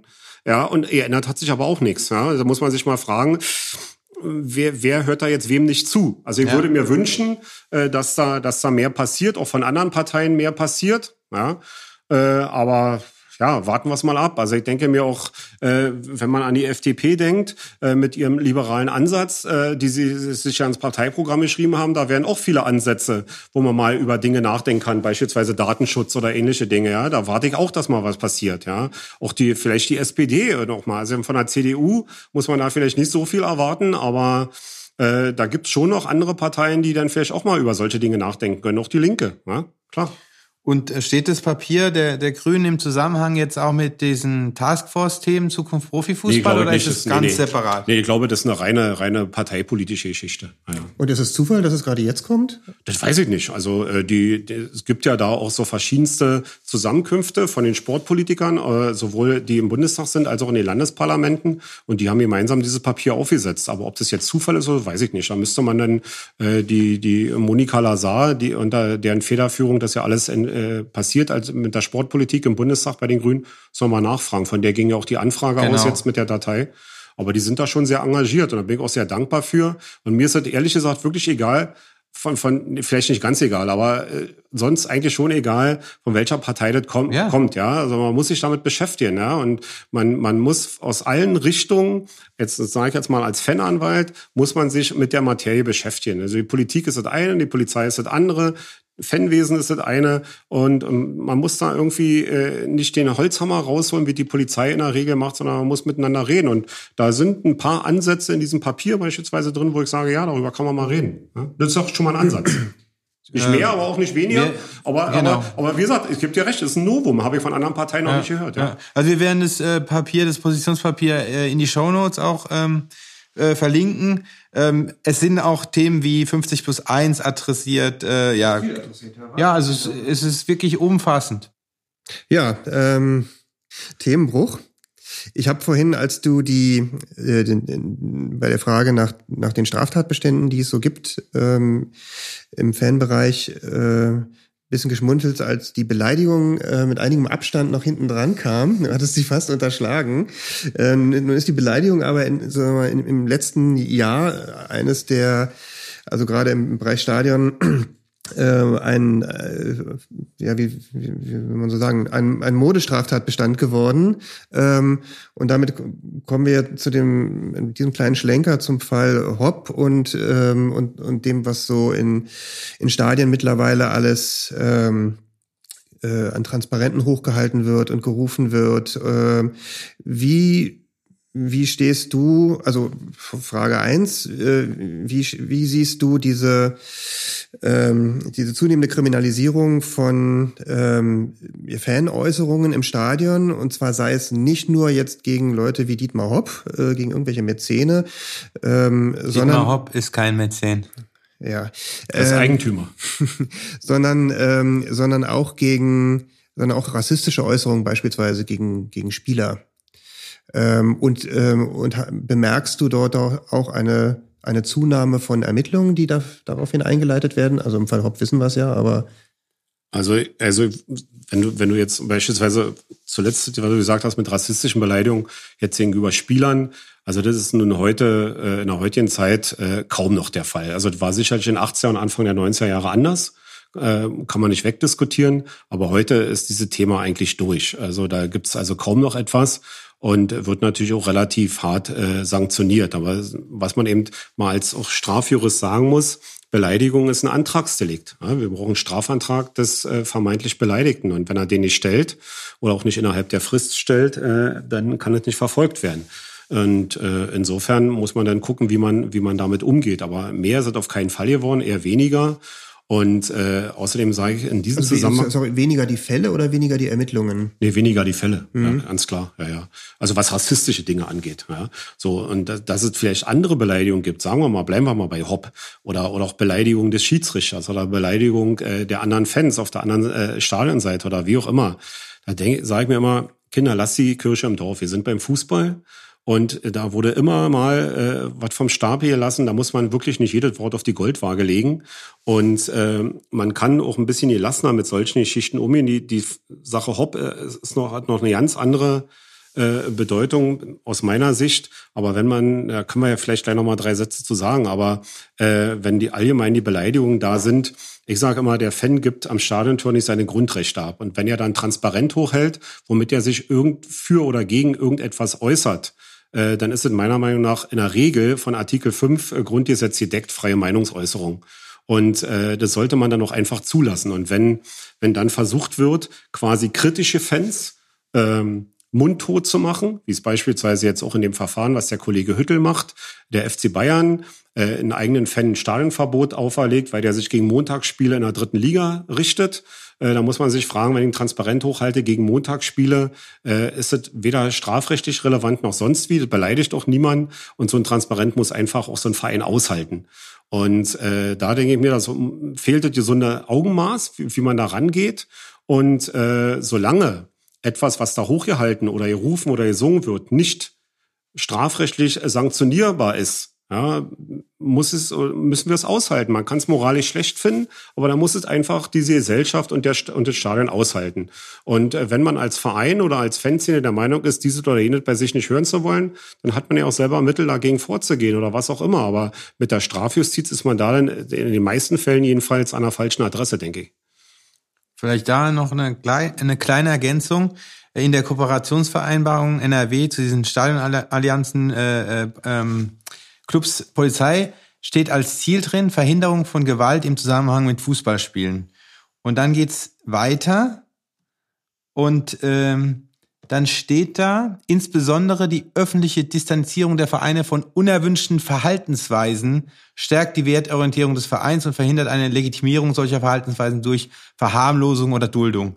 Und genau das ist das Problem, dass ähm, es, dass unerwünschte Verhaltensweisen einfach sanktioniert werden können und dieser Begriff völlig abstrakt ist und und äh, ja dann durch den, der es ausübt, auslegbar ist. Und insofern sind wir da ähm, auf, äh, auf freiem Feld ja unterwegs. Und das geht halt einfach zu weit. Ja, es umfasst halt beides. Ne? Es umfasst das äh, Transparent, was du angesprochen hast. Es umfasst, würde aber auch die extreme rassistische Beleidigung oder äh, der Fall Leistner hatten wir, den hatten wir ja auch hier schon im, äh, im Podcast in einer anderen Folge, ähm, die sehr ja, persönliche Beleidigung ähm, der Familie oder der Person von Familienangehörigen. Das ist, hat ja eine andere Qualität, würde aber auch darunter fallen. Insofern ist das, wäre es wieder ein Punkt, ähm, wo man dann vernünftig kommunizieren muss und vernünftig agieren muss mit dem nötigen Augenmaß im Prinzip, wie ja auch sonst sowieso im Strafrecht das eigentlich ein wichtiger Punkt ich, wäre. Ich finde, man, so, man müsste eine klarere Linie finden und es nicht so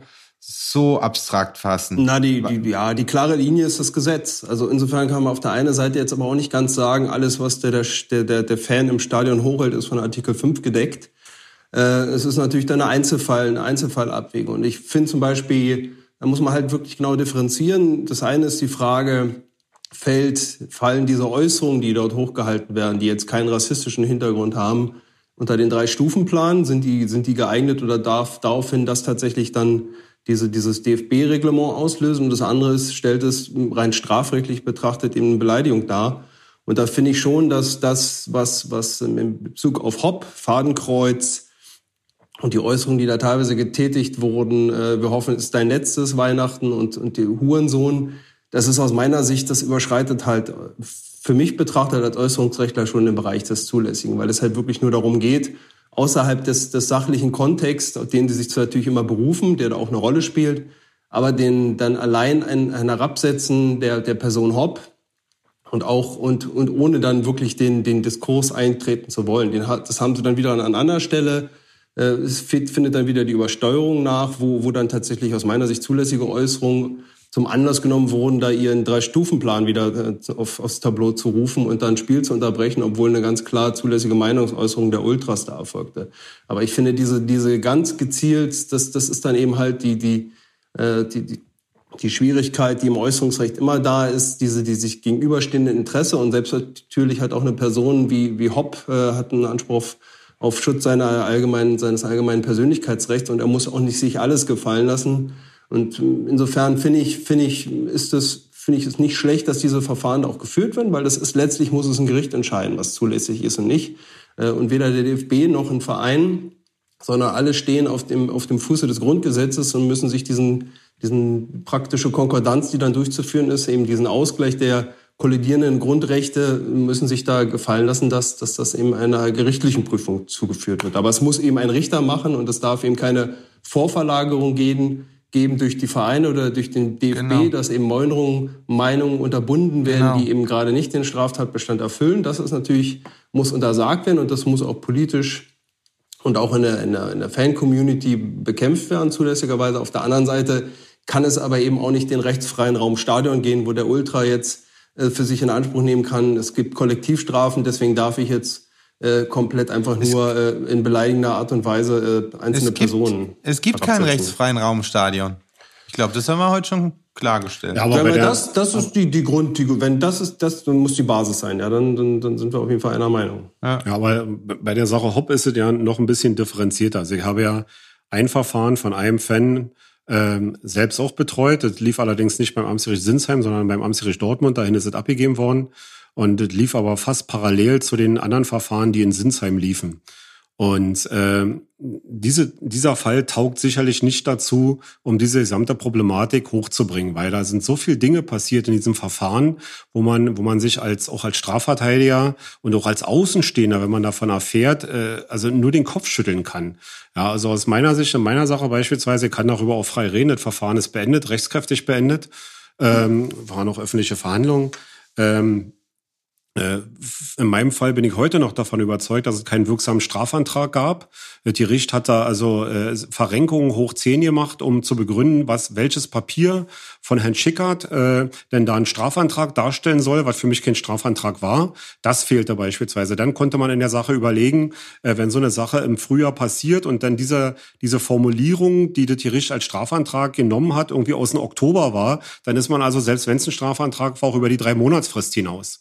Das sind Dinge, dann haben wir, habe ich auch in meinem Verfahren und die Kollegen in Sinsheim, auch der Kollege Hüttel in Sinsheim, hat, wir haben beispielsweise Anträge gestellt, Beweisanträge gestellt, Herrn Hopp zu hören. Dann soll er uns das sagen. Wenn er meint, er ist beleidigt, soll er kommen. Es ist normal in einem Beleidigungsverfahren, dass das Gericht den Beleidigten lädt und sagt, ihr, fühlst du dich dann überhaupt beleidigt? Was war da? Dann haben die Richter abgelehnt, haben gesagt, nee, machen wir nicht. Wir, wir laden den Hopp nicht. Ja, der Hopp hat sich äh, geweigert, dahin zu gehen. Und äh, es sind in diesen Akten so viele Dinge passiert, wo man, wo man wirklich aus prozessualer Sicht nur mit dem Kopf schütteln kann. Und deshalb meine ich, dass dieses Verfahren nicht so richtig dazu taugt. Dazu kommt bei Hopp, er hat sich nicht allzu weit vor diesen ganzen Verfahren beim Doppelpass hingesetzt und hat gesagt, er streckt den Fans die Hand aus und äh, er würde dann gerne mit allen reden und es blättert, so sinngemäß, es blättern an ihn ab und äh, er lässt sich von sowas nicht aus der Ruhe bringen, aber, aber wenn, man kann ja über alles reden. Und wenig später soll es dann so schlimm und ungerecht gewesen sein, dass er einen Strafantrag gestellt über, über Herrn Schickert, über den Kollegen Schickert. Und äh, also dieses Verfahren, muss ich ehrlich sagen, taugt zu der Diskussion, äh, wenn man wirklich, wenn wir, hier sitzen Juristen, ja, wenn wir also rein juristisch über diesen Fall reden, taugt der also überhaupt nicht dazu, äh, zu der Problematik Beleidigung im Stadion was zu sagen. Da gibt es tausend andere Fälle, aber nicht den Fall Hopp. Äh, aber trotzdem bin ich der Meinung, dass alles das, was nicht justiziabel ist, äh, äh, im Stadion gesagt werden kann und keinerlei Konsequenzen hat. Und wenn jemand sich beleidigt fühlt, äh, dann denke ich mir, dann muss es nicht äh, vordergründig äh, den Übereifer von Polizeibeamten oder von Verbandsfunktionären geben, sondern von demjenigen, der beleidigt ist. Wo war denn der DFB in den letzten Jahren, wenn Spieler beleidigt worden sind, wenn Funktionäre beleidigt worden sind, wenn die, wenn die Fanblöcke sich gegenseitig beleidigt haben? Also mein Fan war von Borussia Dortmund und die Fans, um die es ging, die auch der Kollege Hüttel dort mit dem Kollegen Witte aus Dortmund äh, fast zeitgleich in Sinsheim gemacht haben, waren ebenfalls Dortmund-Fans. Also die, die, die gesamte Bundesliga singt seit vielen Jahren äh, Dortmunder Hurensöhne. Äh, ja, das ist nicht auch eine Beleidigung. Warum äh, hat da nicht mal Hoffenheim was gemacht? Denn Hoffenheim sind beispielsweise äh, ich sage es in Anführungszeichen wohl auch mit Wohlwollen von Herrn Hopp, vielleicht, äh, Hopp, vielleicht auch äh, auf Anweisung, sind extra, äh, extra Richtmikrofone über den Gästeblock eingerichtet worden. Ja, äh, also da gibt so viele Dinge, was Hopp angeht, wo ich der Meinung bin, da müssen wir drüber diskutieren, aber das würde auch für eine, für eine extra Sendung reichen. Äh, aber trotzdem bin ich der Meinung, sowas muss auch ein Herr Hopp einfach mal aushalten, weil er hat eine exponente Stellung im deutschen Fußball und die ist nicht mit einem Sponsor oder Mäzen vergleichbar, sondern wir müssen es runterbrechen. Er ist genauso wie VW in Wolfsburg oder Bayern Leverkusen Eigentümer, äh, Mehrheitseigentümer äh, der Spielbetriebsgesellschaft. und das ist kein Mäzen und das ist kein normaler Sponsor. Er hat eine exponierte Stellung und ähm, wenn, wenn Schalke-Fans damals ein Transparent hochgehalten haben in Richtung DFB, wo so sinngemäß drauf stand, euer Problem ist das Fadenkreuz und unser Problem ist der Hurensohn, äh, dann mag man die Ausdrucksweise vielleicht ja noch äh, darüber diskutieren können, aber der Inhalt, der dahinter steht, ist genau das, was es sagt. Ja, äh, dass, dass den Fans äh, die, die, das ganze Auftreten und die Art und Weise, wie dort Fußball in Hoffenheim hervorgekommen ist, wie er hochgekommen ist, nicht passt. Darüber kann man ja diskutieren, aber das muss man einfach auch den Fans mal zugute halten. Ja? Und es muss doch wirklich ernsthaft in diesem Land niemand glauben, weil Herr Hopp im Fadenkreuz abgebildet worden ist, dass damit aufgefordert worden sein soll, ihn zu töten oder sonst irgendwas. Das war eine Metapher, das war eine Symbolik, äh, die sehr drastisch war, ohne Wenn und Aber. Ein Fadenkreuz ist immer drastisch und drückt etwas aus. Aber dass da ernsthaft von demjenigen, der das Fadenkreuz hochgehalten hat, ob es in der alten Försterei war, ob es äh, auf Schalke war, ob es in Dortmund war, wo auch immer, muss doch niemand ernsthaft davon ausgehen, dass der vorhat, auch umzubringen. Ja, also, also wer, wirklich wer, nicht. Wer das glaubt, der glaubt auch daran, dass äh, Counter-Strike-Spieler am nächsten Tag irgendwo Amok, Amok laufen.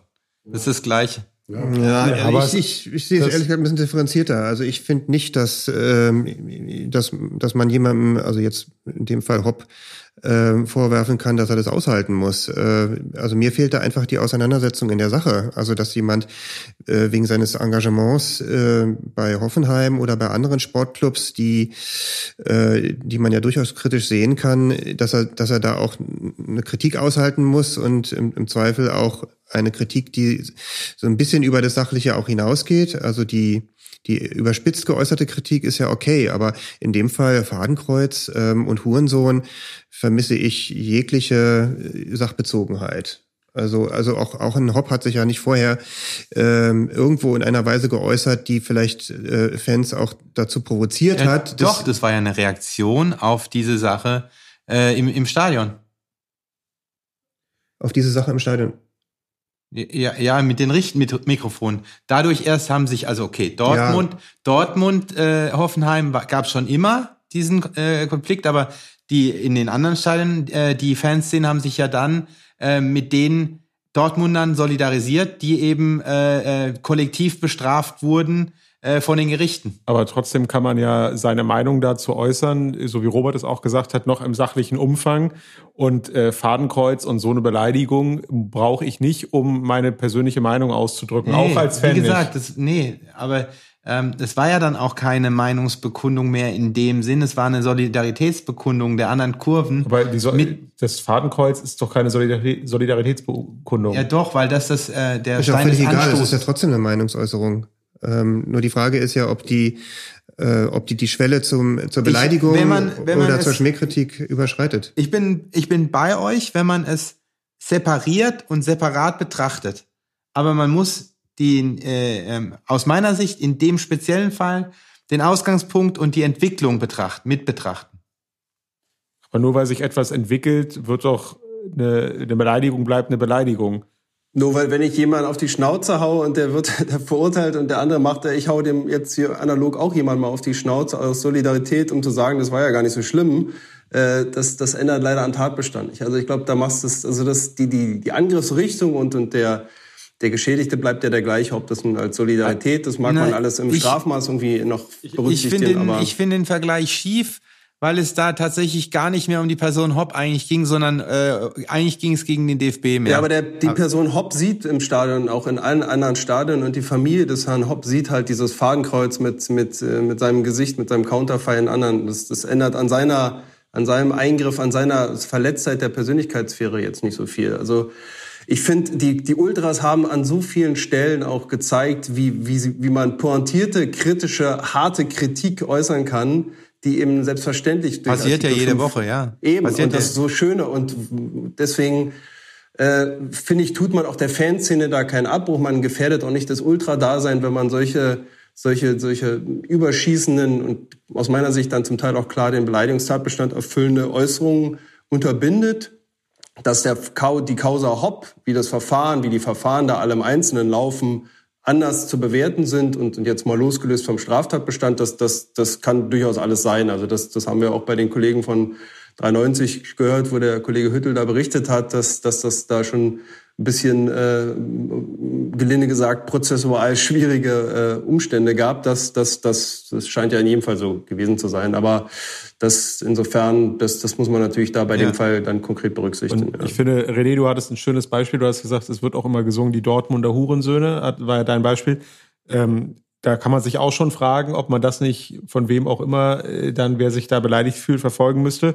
Aber ich, ich persönlich finde, es ist immer noch ein Unterschied, äh, das Verfahren jetzt mal außen vor gelassen mit den Schwierigkeiten, die du beschrieben hast, ob es eine unbestimmte Gruppe ist, die angesprochen wird, ähm, oder ob es tatsächlich eine einzelne Person, die natürlich exponiert ist und sich selber auch exponiert, so hervorgehoben wird. Also auch in der Stra sowohl strafrechtlich als auch in der moralischen Beurteilung. Also finde ich auf beiden Ebenen macht es einen Unterschied. Ja klar, also strafrechtlich gesehen ist es natürlich oder wäre das mit den mit den Dortmunder Hurensöhnen natürlich eine Kollektivbeleidigung, die nicht strafbar ist, ist ganz klar, darüber sind wir uns ja einig. Aber mir ging es mehr um den Gedanken, wo wo denn dort die die die Eberls und Watzkes dieses Landes waren und sich darüber mal aufgeregt haben, mal zu was gesagt haben. Nee, da war das dann alles normal oder wenn Spieler, wenn Schiedsrichter beleidigt worden sind äh, in den letzten 20, 30 Jahren, da da stand kein Manager danach vor der Werbetafel mit mit dem mit dem Sky Mikrofon und hat sich darüber aufgeregt, sondern war normal.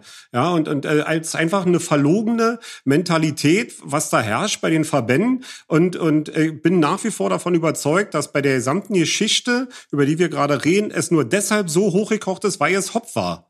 Wäre es ein anderer Vereinsfunktionär von irgendeinem anderen Verein gewesen, aus welchen Gründen auch immer, wäre es so nicht gewesen. Und wenn man die Akten gelesen hat und, und, und der Andi Hüttel aus Hannover und der Stefan Witte aus Dortmund, die anderen Kollegen, die da mitgemacht haben, wenn man die Akten liest, da hat man schon einen gewissen Übereifer von bestimmten Verbandsfunktionären und Polizeibeamten, äh, äh, die da ermittelt haben. Und das war nur, weil es Hopp war. Und wenn dann Hopp sich mit, mit äh, Rummenigge da hinstellt und für, dann für die Geste des Jahres äh, da ausgezeichnet wird, da kann ich nur noch als als wirklich als Fananwalt kann ich da nur noch mit dem Kopf schütteln, muss man klar sagen. Ja, also und das, das regt mich auch auf, weil es ist einfach verlogen. Und Also das sind natürlich auch alles Geschmacksfragen, ne? Na klar. Äh, Das, was Rummenigge da macht oder so, das, ja. Also, ähm, aber, aber am Ende muss ich sagen, also in der Dimension kann ich mich jetzt nicht, also in der Dimension, wie das mit dem Plakat war, ähm, kann ich mich jetzt nicht entsinnen an, äh, an Fälle aus der Vergangenheit, äh,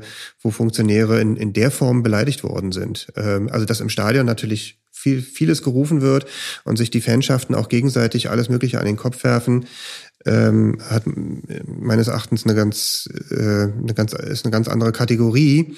Ähm, aber äh, der, den, den, der Umfang, den das hier erreicht hat, war möglicherweise auch für den DFB um Hopp herum ähm, ein guter Case, um da Ja. mal was ins Rollen zu bringen. Ähm, und, ähm, und es hatte aber auch, ich möchte mal sagen, von der, von der Fanseite haben sie sich vielleicht auch alle nicht so schlau angestellt, äh, weil sie haben natürlich da eine Steilvorlage gegeben, ähm, in, in, in dieses Verfahren da loszu oder diese vielen Verfahren da loszutreten. Also Robert hat ja schon erwähnt, die 93-Folge äh, über das Verfahren. Äh, also das, die Folge heißt Lex Hop sogar und da sind die Kollegen ähm, Hüttel und Witte auch zu Gast. Also wen es, wer daran Interesse hat, gerne noch mal reinhören. Ist echt, also. Da geht es vor allem um diese ganzen prozessualen Feinheiten, ne? Irgendwie, Genau. Warum, was, was war mit dem Antrag und warum Ah. wird der, der äh, warum muss der Zeuge nicht vernommen werden? Genau. Äh, sehr, also sehr- war in meinem sehr, sehr Verfahren in. Dortmund fast spiegelbildlich Ja, genauso. also René, du hast es ja auch noch schön zusammengefasst für uns hier nochmal. Also vielen Dank. Ja, also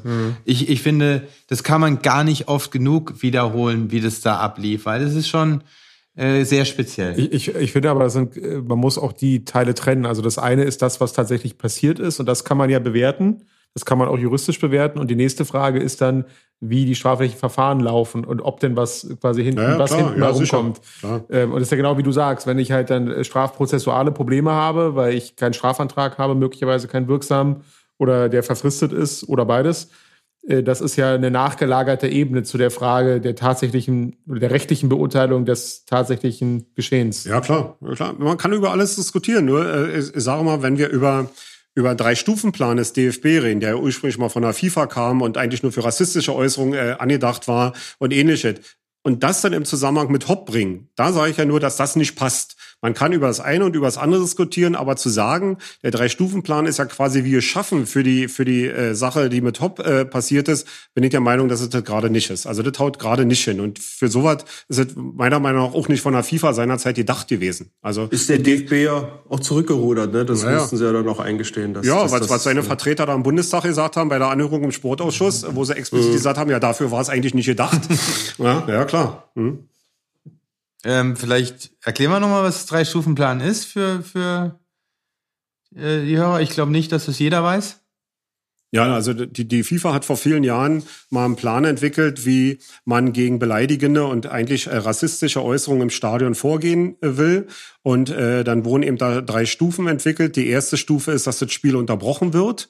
Dass also Nee, die äh, Stadion durch, die, die ja, Stadion genau, genau. Dass durchgesagt wird, dass unterbrochen wird. Die zweite Stufe ist, dass dann möglicherweise, wenn es wieder passiert oder weiter passiert, äh, das Spiel unterbrochen wird und die Spieler den Platz verlassen. Und die dritte Stufe ist dann, dass ein Spiel abgebrochen wird.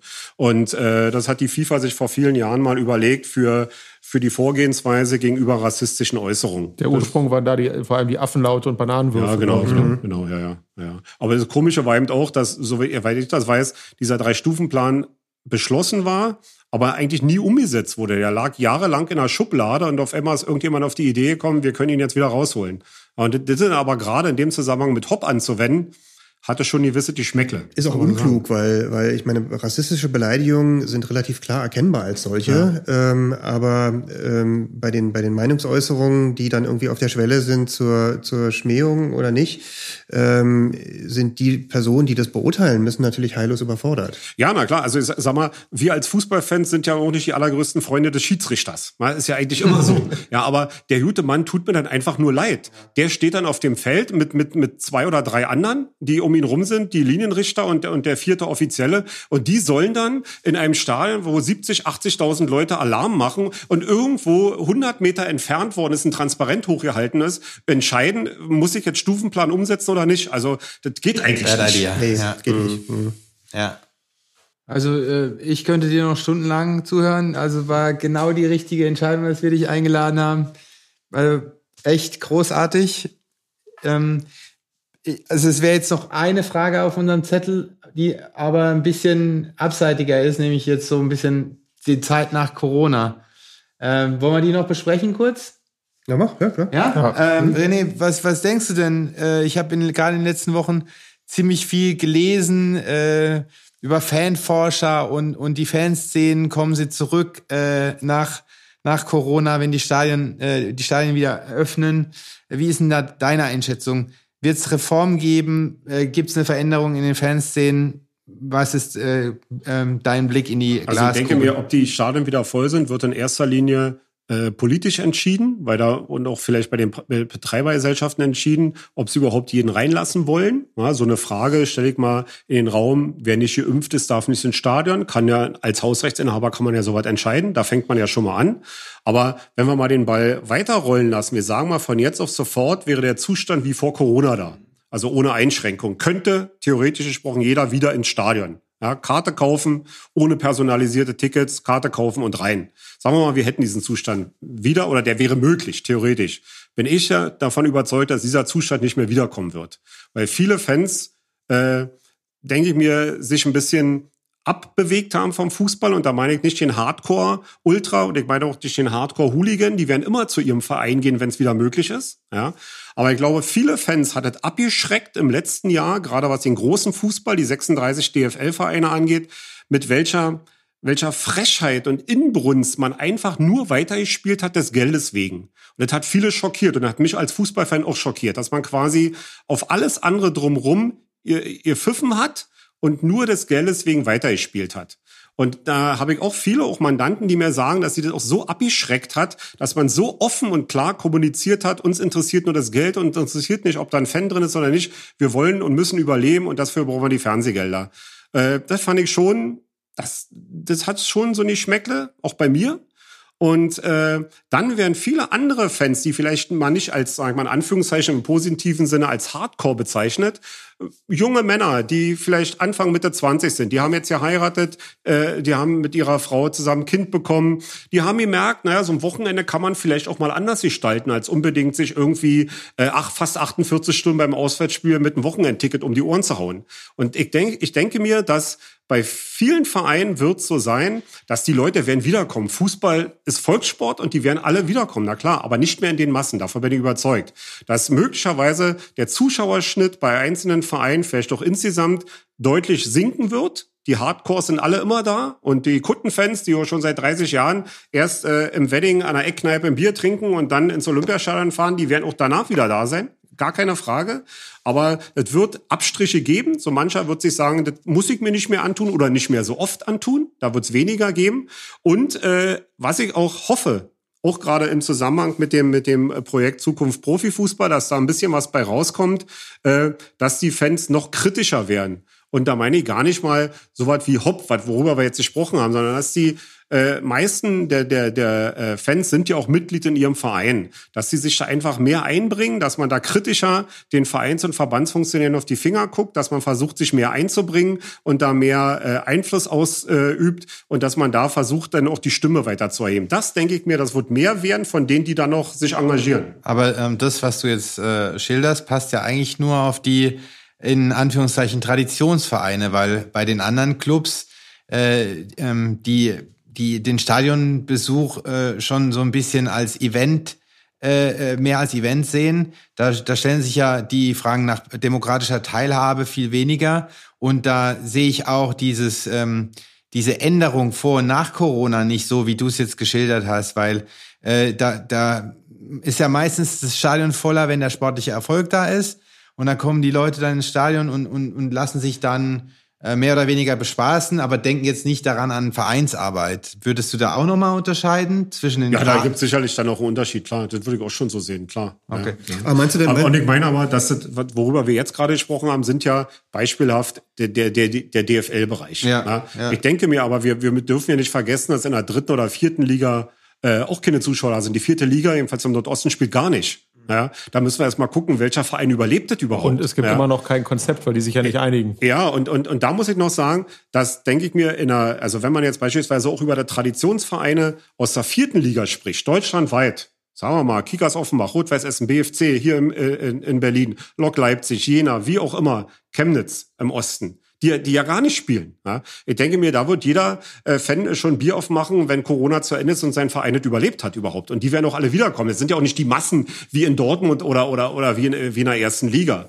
Ja, also das, was ich jetzt meinte, dass möglicherweise der, der äh, dieser oder jener Fußballfan sagt, ich muss da jetzt nicht mehr so oft hingehen. Das wird den oberen Bereich betreffen. Aber ich denke mir, den unteren Bereich, Oberliga, Regionalliga und auch dritte Liga. In der dritten Liga haben wir, das ist ja fast die gesamte Liga, äh, sind wenn man es so nennen will, Traditionsvereine, auch aus dem Osten. Und auch Mandanten von mir äh, sind da viele. Und die werden natürlich wieder ins Stadion gehen, wenn es da ist. Da ist auch der, der sag mal, auch der, die, die Beziehung zum Verein eine andere. Länger, ja. ja ist, äh, aber da gebe ich dir schon recht. Das ist möglicherweise bei, bei einzelnen Vereinen es vielleicht anders. Klar, mag sein. Aber ich denke mir nicht, dass wir denselben Zustand nach Corona haben werden wie vor Corona. Denke ich nicht. Wollen wir die Reihe rumgehen, was die anderen noch äh, die äh, ähm, einschätzen? Ja, also äh, Stichwort vierte Liga kann ich aus eigener Erfahrung sagen, äh, die sind ähm, also das, was ich jedenfalls erlebt habe, ist es da ganz ambivalent, was, ähm, was den Wunsch angeht, weiterzuspielen oder nicht weiterzuspielen. Mhm. Und natürlich ähm, gibt es da viele Vereine, viele Traditionsvereine, die beispielsweise ein großes Stadion haben, die hohe Kosten haben, weil sie das Stadion,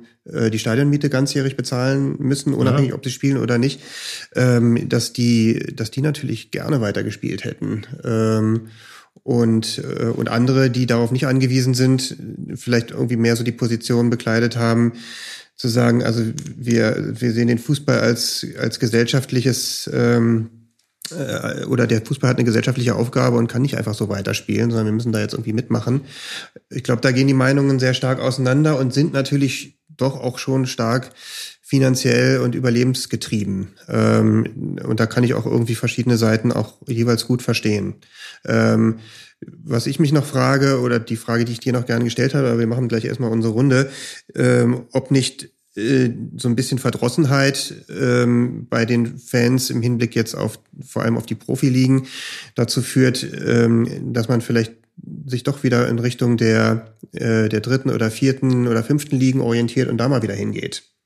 Das weiß ich nicht. Ja, kann sein, aber, aber nicht jeder, sag ich mal, Fan aus, aus oder Fan eines Vereins aus der ersten oder zweiten Liga, weil man ja auch noch differenzieren müssen. Nehmen wir mal die erste Liga, äh, hat ja die Möglichkeit, überhaupt irgendwo in die äh, dritte oder vierte Liga zu gehen. Es gibt ja, sag mal, örtliche Bereiche in Deutschland, da hat man nicht unbedingt so die ganz vielen Vereine in der, dritten oder vierten Liga. Dritte Liga und vierte, vierte Liga haben wir viele Mannschaften, weil wir verschiedene Regionalligen haben, aber äh, also ich mal, so mal so, jeder weiß, dass mein Herz auch für einen Viertligisten schlägt. Da freut man sich über jeden Zuschauer, der kommt. Das ist ganz klar. Also da wird auch niemand abgewiesen, ganz klar.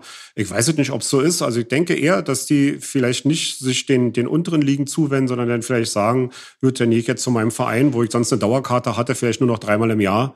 Das reicht mir dann auch. Das, das ist das, was ich meine. Ja, dass man dann äh, ja nicht abschwört, sondern dass man einfach sagt, ich nehme nur noch die Highlights mit oder so. Und, dann, und an, an anderen Tagen sitze ich vielleicht lieber auf der Terrasse mit meiner Frau. Ja, also denke mir, das könnte durchaus sein. Also da hatte der DFB und der, die Verbände haben da eine große Aufgabe vor der Brust, den Fan wieder ranzuholen, muss man ganz klar sagen. Und die Fans, den Fans kann man in dieser gesamten Corona-Zeit überhaupt nichts, gar nichts vorwerfen. Da gab es keine Zusammenkünfte am Stadion, da gab es nichts. Im Gegenteil, die haben sich engagiert, gemacht und getan, haben im Prinzip auch auf die örtliche Politik gehört, zu sagen, nee, wir gehen da nicht hin, wir bleiben zu Hause. Ja, es gab keine großen Versammlungen in Kneipen, wo 100 Leute ein Spiel gesehen haben, illegal oder sonst irgendwas. Hat man alles, sicherlich gab's das, aber einfach jedenfalls nicht in Massen.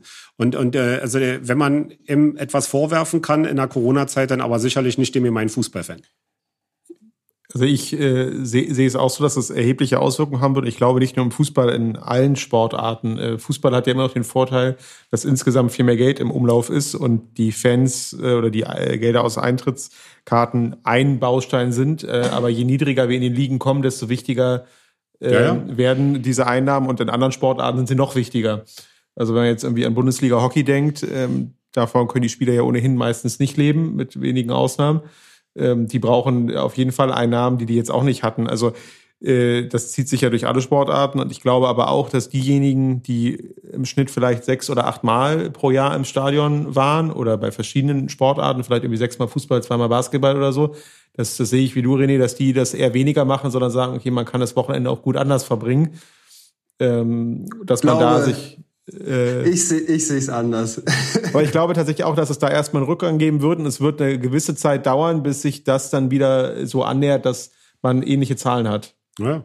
Ja, ich glaube, die Zeit des Darbens war so lang, dass, dass man alles, alle Bedenken, alle, alle schlechtes Verhalten der Fans, wie auch immer man es bewerten mag, über Bord geworfen wird und man einfach Lust hat, wieder ins Stadion zu gehen und irgendwas zu erleben und gerade nicht mehr zu Hause zu sitzen mit, mit der Frau und den, den Kindern, sondern einfach mal wieder sich ins wilde Leben zu stürzen. Ich glaube, das wird, weil dafür ist auch die Strahlkraft des Fußballs und ist, ist zu groß. Klar wird es natürlich auch äh, Leute geben, die da vielleicht auf einen, auf einen anderen Geschmack gekommen sind. Aber ich, ich, ich glaube es, also ich kann es für mich auf jeden Fall schon mal sagen. Also ich, ich habe ich hab Lust, wieder, wieder dann mal ins Stadion zu gehen und äh, ja, und hoffe, dass das wird eine, eine gewisse Form der Normalität dann doch zurückkommen. Also der, der, der die Nase voll von zu Hause. Der, der, der Liebling Bosmann Stadionausflug, den, den wird's geben.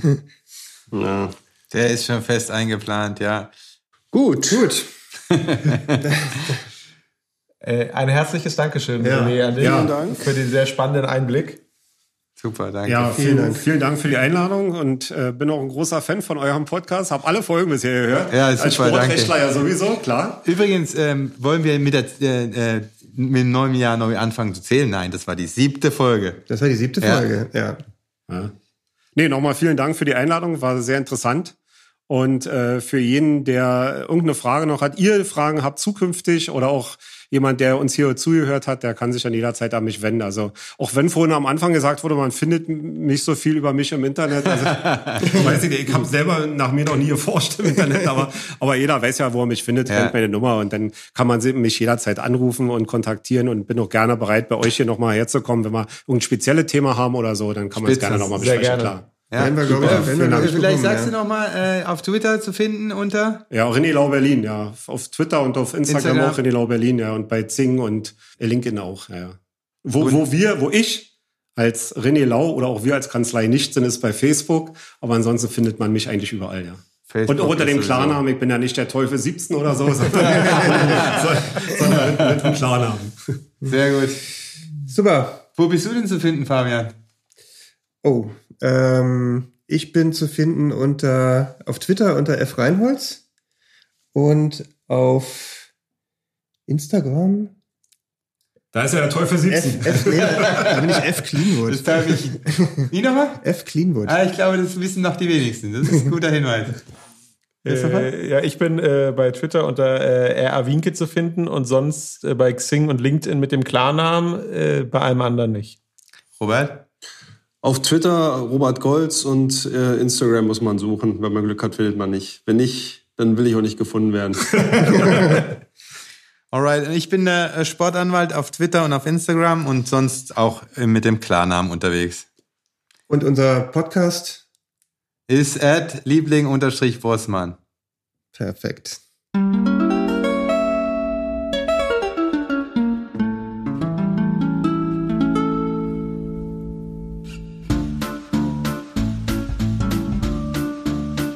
Wunderbar, dann haben wir Na alles. Jungs, ja. Wie gesagt, wir packen euch alles in die, in die Shownotes rein, was äh, Bestandteil der Sendung war, was verlinkt werden kann.